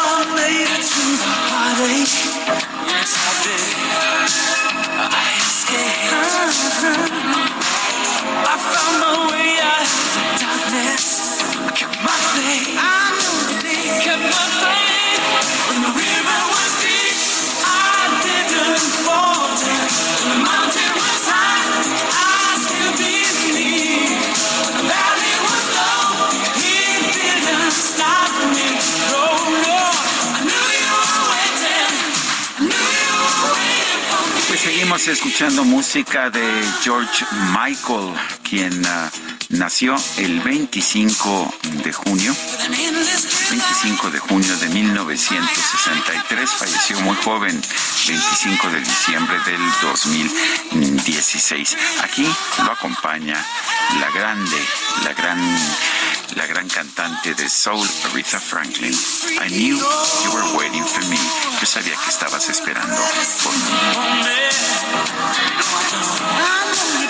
Se oye bien, se oye bien. Maravilloso, Lupita. Sí, sí, sí, seguimos con los mensajes. Nos dice uno de nuestros amigos, no alcanzo a leer el nombre, pero bueno, dice, buen día, estimado dúo dinámico, muchas felicidades por su cuarto aniversario. Les mando un fuerte abrazo desde mi bello Querétaro, aunque estoy de acuerdo con el Químico Guerra de que los descubrimientos son más importantes que las elecciones políticas, quisiera comentar que la experiencia nos dice que una mala decisión del gobierno actual, que cancela apoyos a la ciencia y la tecnología, también toma relevancia para los nuevos descubrimientos e investigaciones que tanta falta nos hacen.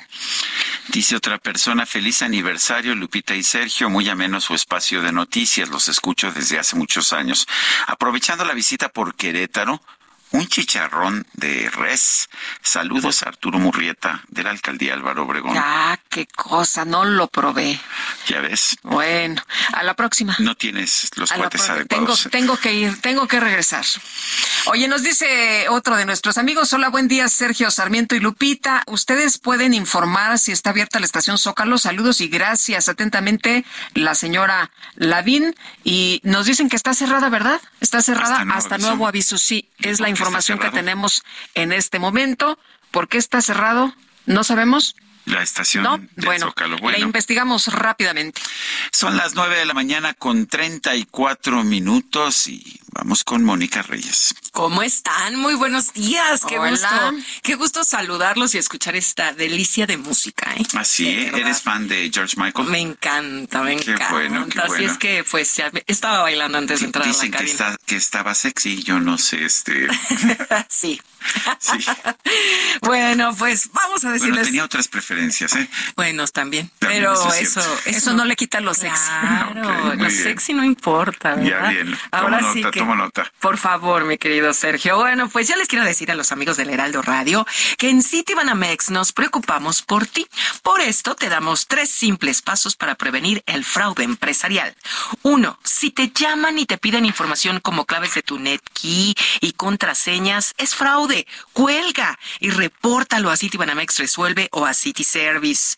Dos, asegúrate de estar tecleando la página correctamente. www.bancanetempresarial.banamex .com.mx.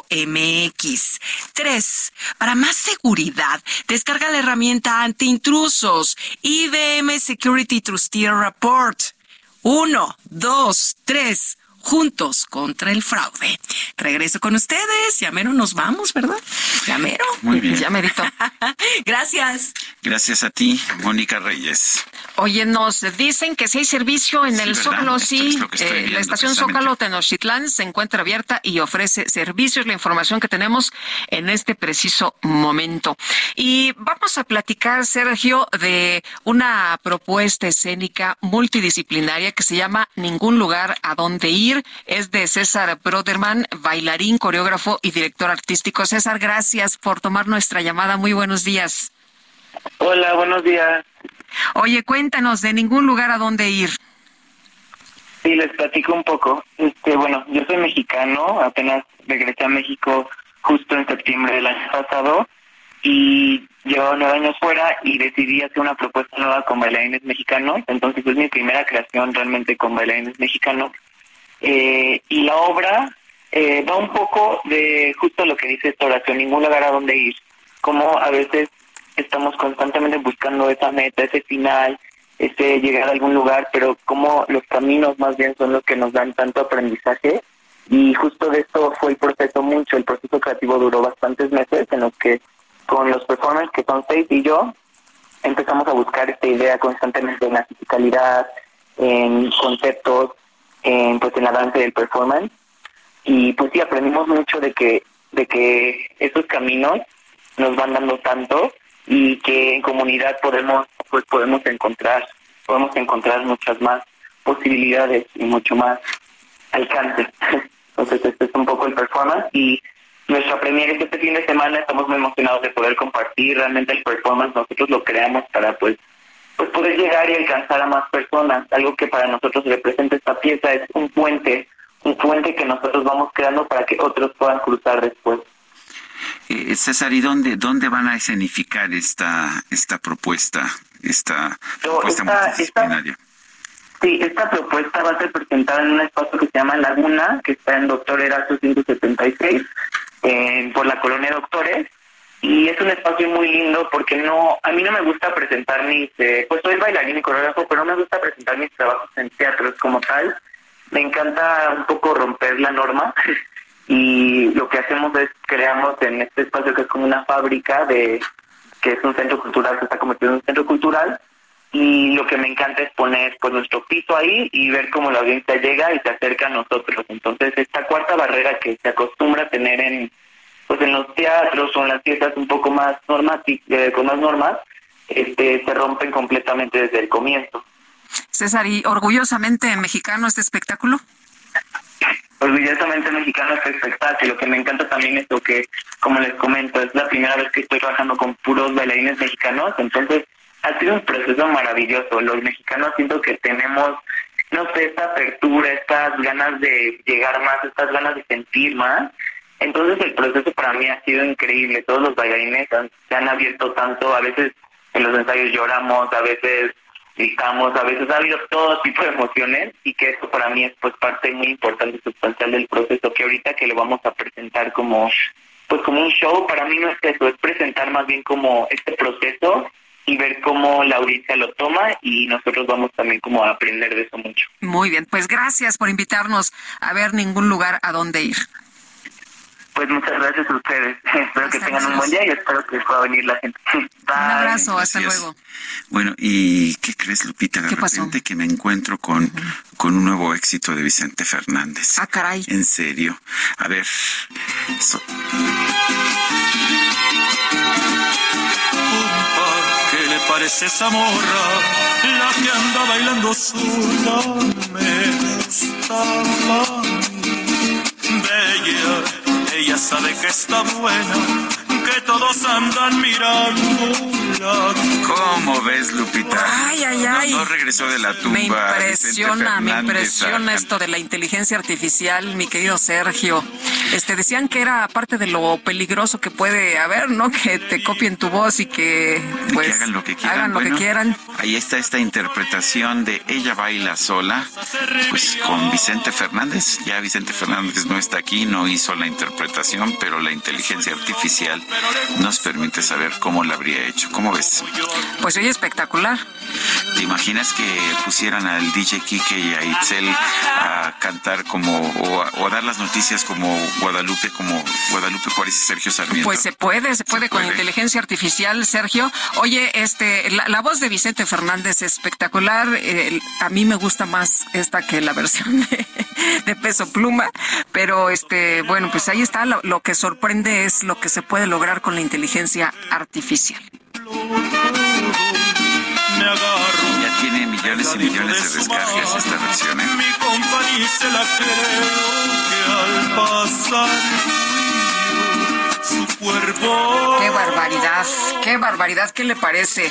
Bueno, y por otra parte, eh, Ricardo Ruiz asumirá la titularidad de la Secretaría de Gobierno de la Ciudad de México. Ya se nombró a este nuevo secretario de Gobierno de la Ciudad de México. Como usted sabe, pues ha habido movimientos después de que la jefa de gobierno está buscando la, pues esta posición en la, en la cuarta transformación de defensa, ¿no? Se llama así, defensa de la cuarta transformación. Hubo movimientos aquí en la Ciudad de México. Eh, Martí Batres es el nuevo jefe de gobierno y ahí está el nuevo secretario de gobierno en sustitución de Martí Batres.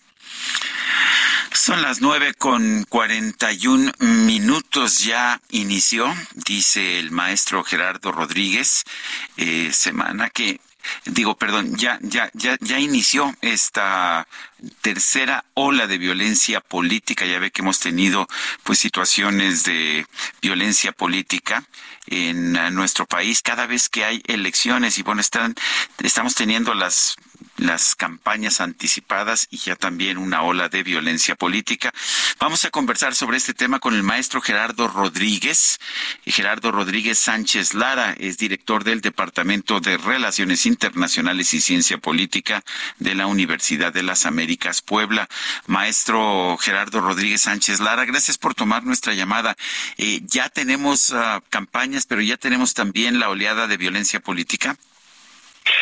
Eh, todo parece indicar que, que, así es, lamentablemente. Sergio, saludos, Lupita. Buenos días. Mira, este fin, esta, esta semana tuvimos eh, alertas ya en todo el país. En Tijuana, ni más ni menos que la alcaldesa y su hijo están viviendo en el 28 Batallón de Infantería por un ataque directo a su escolta y amenazas contra la vida de ella. También el fin de semana atestiguamos el ataque contra un exdiputado del Partido Verde, líder del Partido Verde en Morelos, y también eh, vimos eh, el envío de amenazas, eso se contabiliza en la violencia política, de restos humanos en frente de la alcaldía en Chilpancingo. Así es que una primera hipótesis, Sergio Lupita, es sí ya hay indicios de amenazas, de ataques contra eh, políticos. A los periodistas no, no nos gusta que nos digan, pero en esta época, Sergio Lupita, es más peligroso ser político que ser periodista. Hoy hay eh, varias regiones del país que sufrieron esta ola guinda morena con el presidente López Obrador, un cambio de cacicazgos en el año 2018 y a punta de rifle y de amenazas, muchos de esos cacicazgos a nivel municipal quisieron recuperar los territorios políticos que controlaban. Esa es una primera hipótesis que comparten algunos académicos, la consultoría ETELEC, que fue quien inició con este índice de violencia política. Pero también, Sergio Lupita, creo que el anuncio anticipado de campañas, no solamente para la presidencia de la, de la, República, sino también para las gubernaturas, están adelantando estos procesos donde hay personas que no quieren dirimir por la paz, por las urnas, por los votos, el cambio de poder a nivel local, sino por, las armas y las amenazas. Es un fenómeno que viven eh, países como México, que vivió en su momento, por ejemplo, Colombia, y que eh, hay responsabilidad alta de los partidos políticos en bajar este nivel de intensidad de violencia en las, en las eh, elecciones locales sobre todo. Eh, Gerardo, ¿y cómo ves la, la situación conforme avance eh, de las campañas? Bueno, todavía no entramos ni a las precampañas, pero como vayan avanzando, ¿crees que esto eh, se va a poner todavía más complejo? Sí, porque eh, antes, por ejemplo, este índice de violencia política de TELEC arrancaba cuando iniciaban los procesos ¿no? de selección de los candidatos. Hoy tenemos pre-pre-campañas, ¿no? Entonces, hay lucha interna entre los propios partidos políticos. Después, ya cuando tienen aspirantes, entre otros eh, contendientes de diferentes partidos políticos. Y aquí hay que decirlo, ningún partido político se ha salvado de tener, lamentablemente, elementos de campaña, equipos de campaña que han fallecido, políticos o expolíticos que hayan, que hayan fallecido por esto. Todos los partidos. Obviamente Morena eh, encabezará seguramente, lamentablemente, las estadísticas por una razón. Ya gobiernan dos terceras partes de, las, de los gobiernos estatales, una mayoría de gobiernos municipales. Entonces, la violencia no respeta colores políticos, Lupita. La violencia no respeta colores políticos y sin embargo ya vemos a Morena, como dices, posicionada a todo lo largo y a lo ancho del país. ¿Significa esto que son también, están siendo víctimas también? Por supuesto, van a ser los más vulnerables, no, no, no, no me queda duda. Hay, hay, hay muchos candidatos, y hay que decirlo, a las presidencias municipales, inclusive gubernaturas, que ganaron por esta ola de arrastre del presidente López Obrador en 2018. Muchos de ellos ya, ya no gobiernan, hubo alternancia en muchos municipios hacia partidos tradicionales ahí, eh, pero me parece que también la delincuencia organizada está escogiendo dentro de los diferentes partidos a quienes les garantizan protección por parte de las autoridades, primero municipales y luego estatales. Bueno, pues yo quiero agradecerte, maestro Gerardo Rodríguez Sánchez Lara, director del Departamento de Relaciones Internacionales y Ciencia Política de la Universidad de las Américas Puebla. Gracias por conversar con nosotros. Un privilegio siempre, Sergio Lupita. Saludos. Gracias, hasta luego, muy buenos días. Son las nueve de la mañana, nueve de la mañana con cuarenta y siete minutos. Vamos a un resumen de la información más importante, la información que se ha generado en esta misma mañana del 27 de junio. Presidente López Obrador explicó que su gobierno decidió declarar el gas natural como un combustible de transición hacia las energías limpias para enfrentar la crisis generada por la invasión rusa a Ucrania. El gas antes se consideraba como un recurso o un combustible fósil, y lo es. Sin embargo, como viene la crisis por la guerra de Rusia y Ucrania, y no hay más recurso que el gas antes de regresar al carbón, como lo están haciendo en algunos países, China, Estados Unidos, Alemania. Entonces, por eso se, de- se decreta de que el gas es una energía en transición hacia las energías limpias. Por otro lado, el presidente descartó que el INE o el Tribunal Electoral vayan a tomar acciones para frenar los procesos internos de Morena y de la alianza opositora. No creo yo que este, el INE ni el tribunal prohíban o impidan que las organizaciones políticas lleven a cabo sus procesos para eh, elegir a los dirigentes de los movimientos, del movimiento de transformación y del movimiento conservador. Aunque no son los dirigentes, más bien son los candidatos, aunque pues nadie quiere decir el nombre. En este espacio, el senador del PAN, Damián Cepeda, consideró que los partidos del Frente Amplio por México están tratando de administrar una posible derrota en las elecciones del 2024. Yo creo que están administrando la derrota. No creo que están derrotados. Yo creo que le podríamos ganar a Morena. Pero para tener un resultado extraordinario necesitas hacer cosas extraordinarias. Y no se están atreviendo a hacer porque les da miedo perder el control. Pero quizá lo más grave, yo no sé, de veras, con mucho respeto, pero, pero, pero una ingenuidad brutal de la dirigencia del partido, es como le entrega la posibilidad al PRI de que encabece la alianza, pero de hecho desbalancea la ecuación. O sea, esta primaria, eh, supuesta primaria de ciudadanos, no es una primaria de ciudadanos, es una primaria de padrones. O sea, el que junte más firmas va a ganar. El presidente de Belarus, Alexander Lukashenko, confirmó que Prigozhin, el jefe del grupo paramilitar ruso Wagner, ya se encuentra en su país tras su fallida rebelión contra el Kremlin. Por su parte, el presidente ruso Vladimir Putin agradeció a los militares que impidieron el estallido de lo que dijo hubiera sido una guerra civil durante el amotinamiento del grupo Wagner. Bueno, y la Corte Penal Internacional autorizó reanudar una investigación sobre la presunta comisión de crímenes de lesa humanidad en Venezuela al considerar que los procesos penales internos de Caracas no reflejan el alcance de los casos denunciados. Te felicito que bien actúas. Eso no me cabe duda. Con tu papel continúa. Bueno, pues el alcalde de Barranquilla, Colombia, Jaime Pumarejo, anunció que en los próximos meses va a develar una estatua de más de seis metros de altura en honor a la famosa cantante Shakira, originaria de esa ciudad. Explicó que la pieza será colocada en un lugar representativo, el cual será elegido por la comunidad mediante una consulta ciudadana. Tus antojos, tu herida no me abrió la piel, pero sí los ojos, los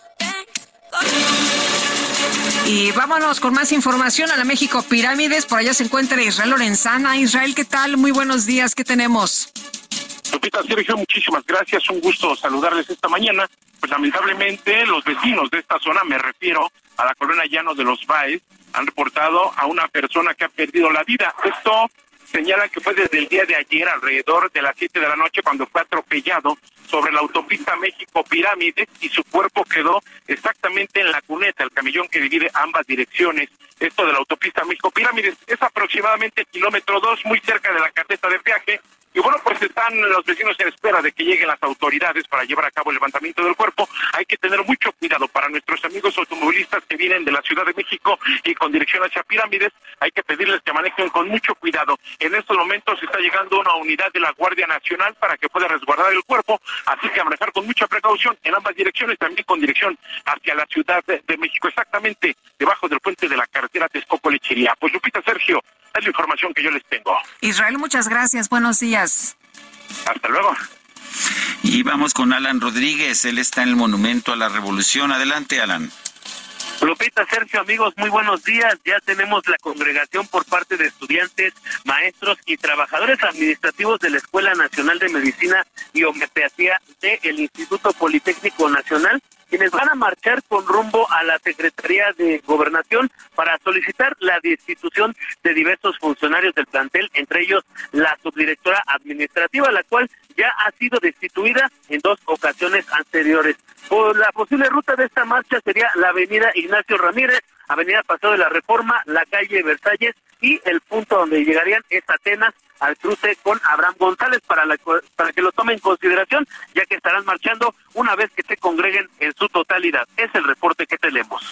Muy bien, Alan Rodríguez, gracias. Continuamos al frente, muy buen día. Y vamos rapidísimo con Mario Miranda en las calles de la Ciudad de México. Mario, adelante. Hola, ¿qué tal, Lupita? Sergio, muy buenos días. Pues tenemos un bloqueo, lo que es el periférico oriente y la avenida Tláhuac, que está afectando bastante la circulación. No, no, no te escuchamos, eh, Mario Miranda. Y rápidamente les informo que se agiliza la salida de trenes de la terminal tasqueña de la línea 2. Se reportaba que había un caos tremendo por el eh, retiro de un tren para su revisión, pero ya se agiliza la salida de trenes. Esto de tasqueña de la línea 2 está eh, ya, pues, ya avanzando. Y bueno, había ahí retrasos, pero ya nos dicen que se solucionó este problema. Y se nos acabó el tiempo, Guadalupe. Vámonos entonces, que lo pasen todos muy bien, disfruten este viernes. Ah, no, martes, ¿verdad? Este martes. Este martes que parece que viernes. parece viernes y nos escuchamos mañana miércoles aquí a las 7 en punto. Hasta mañana, gracias de todo corazón.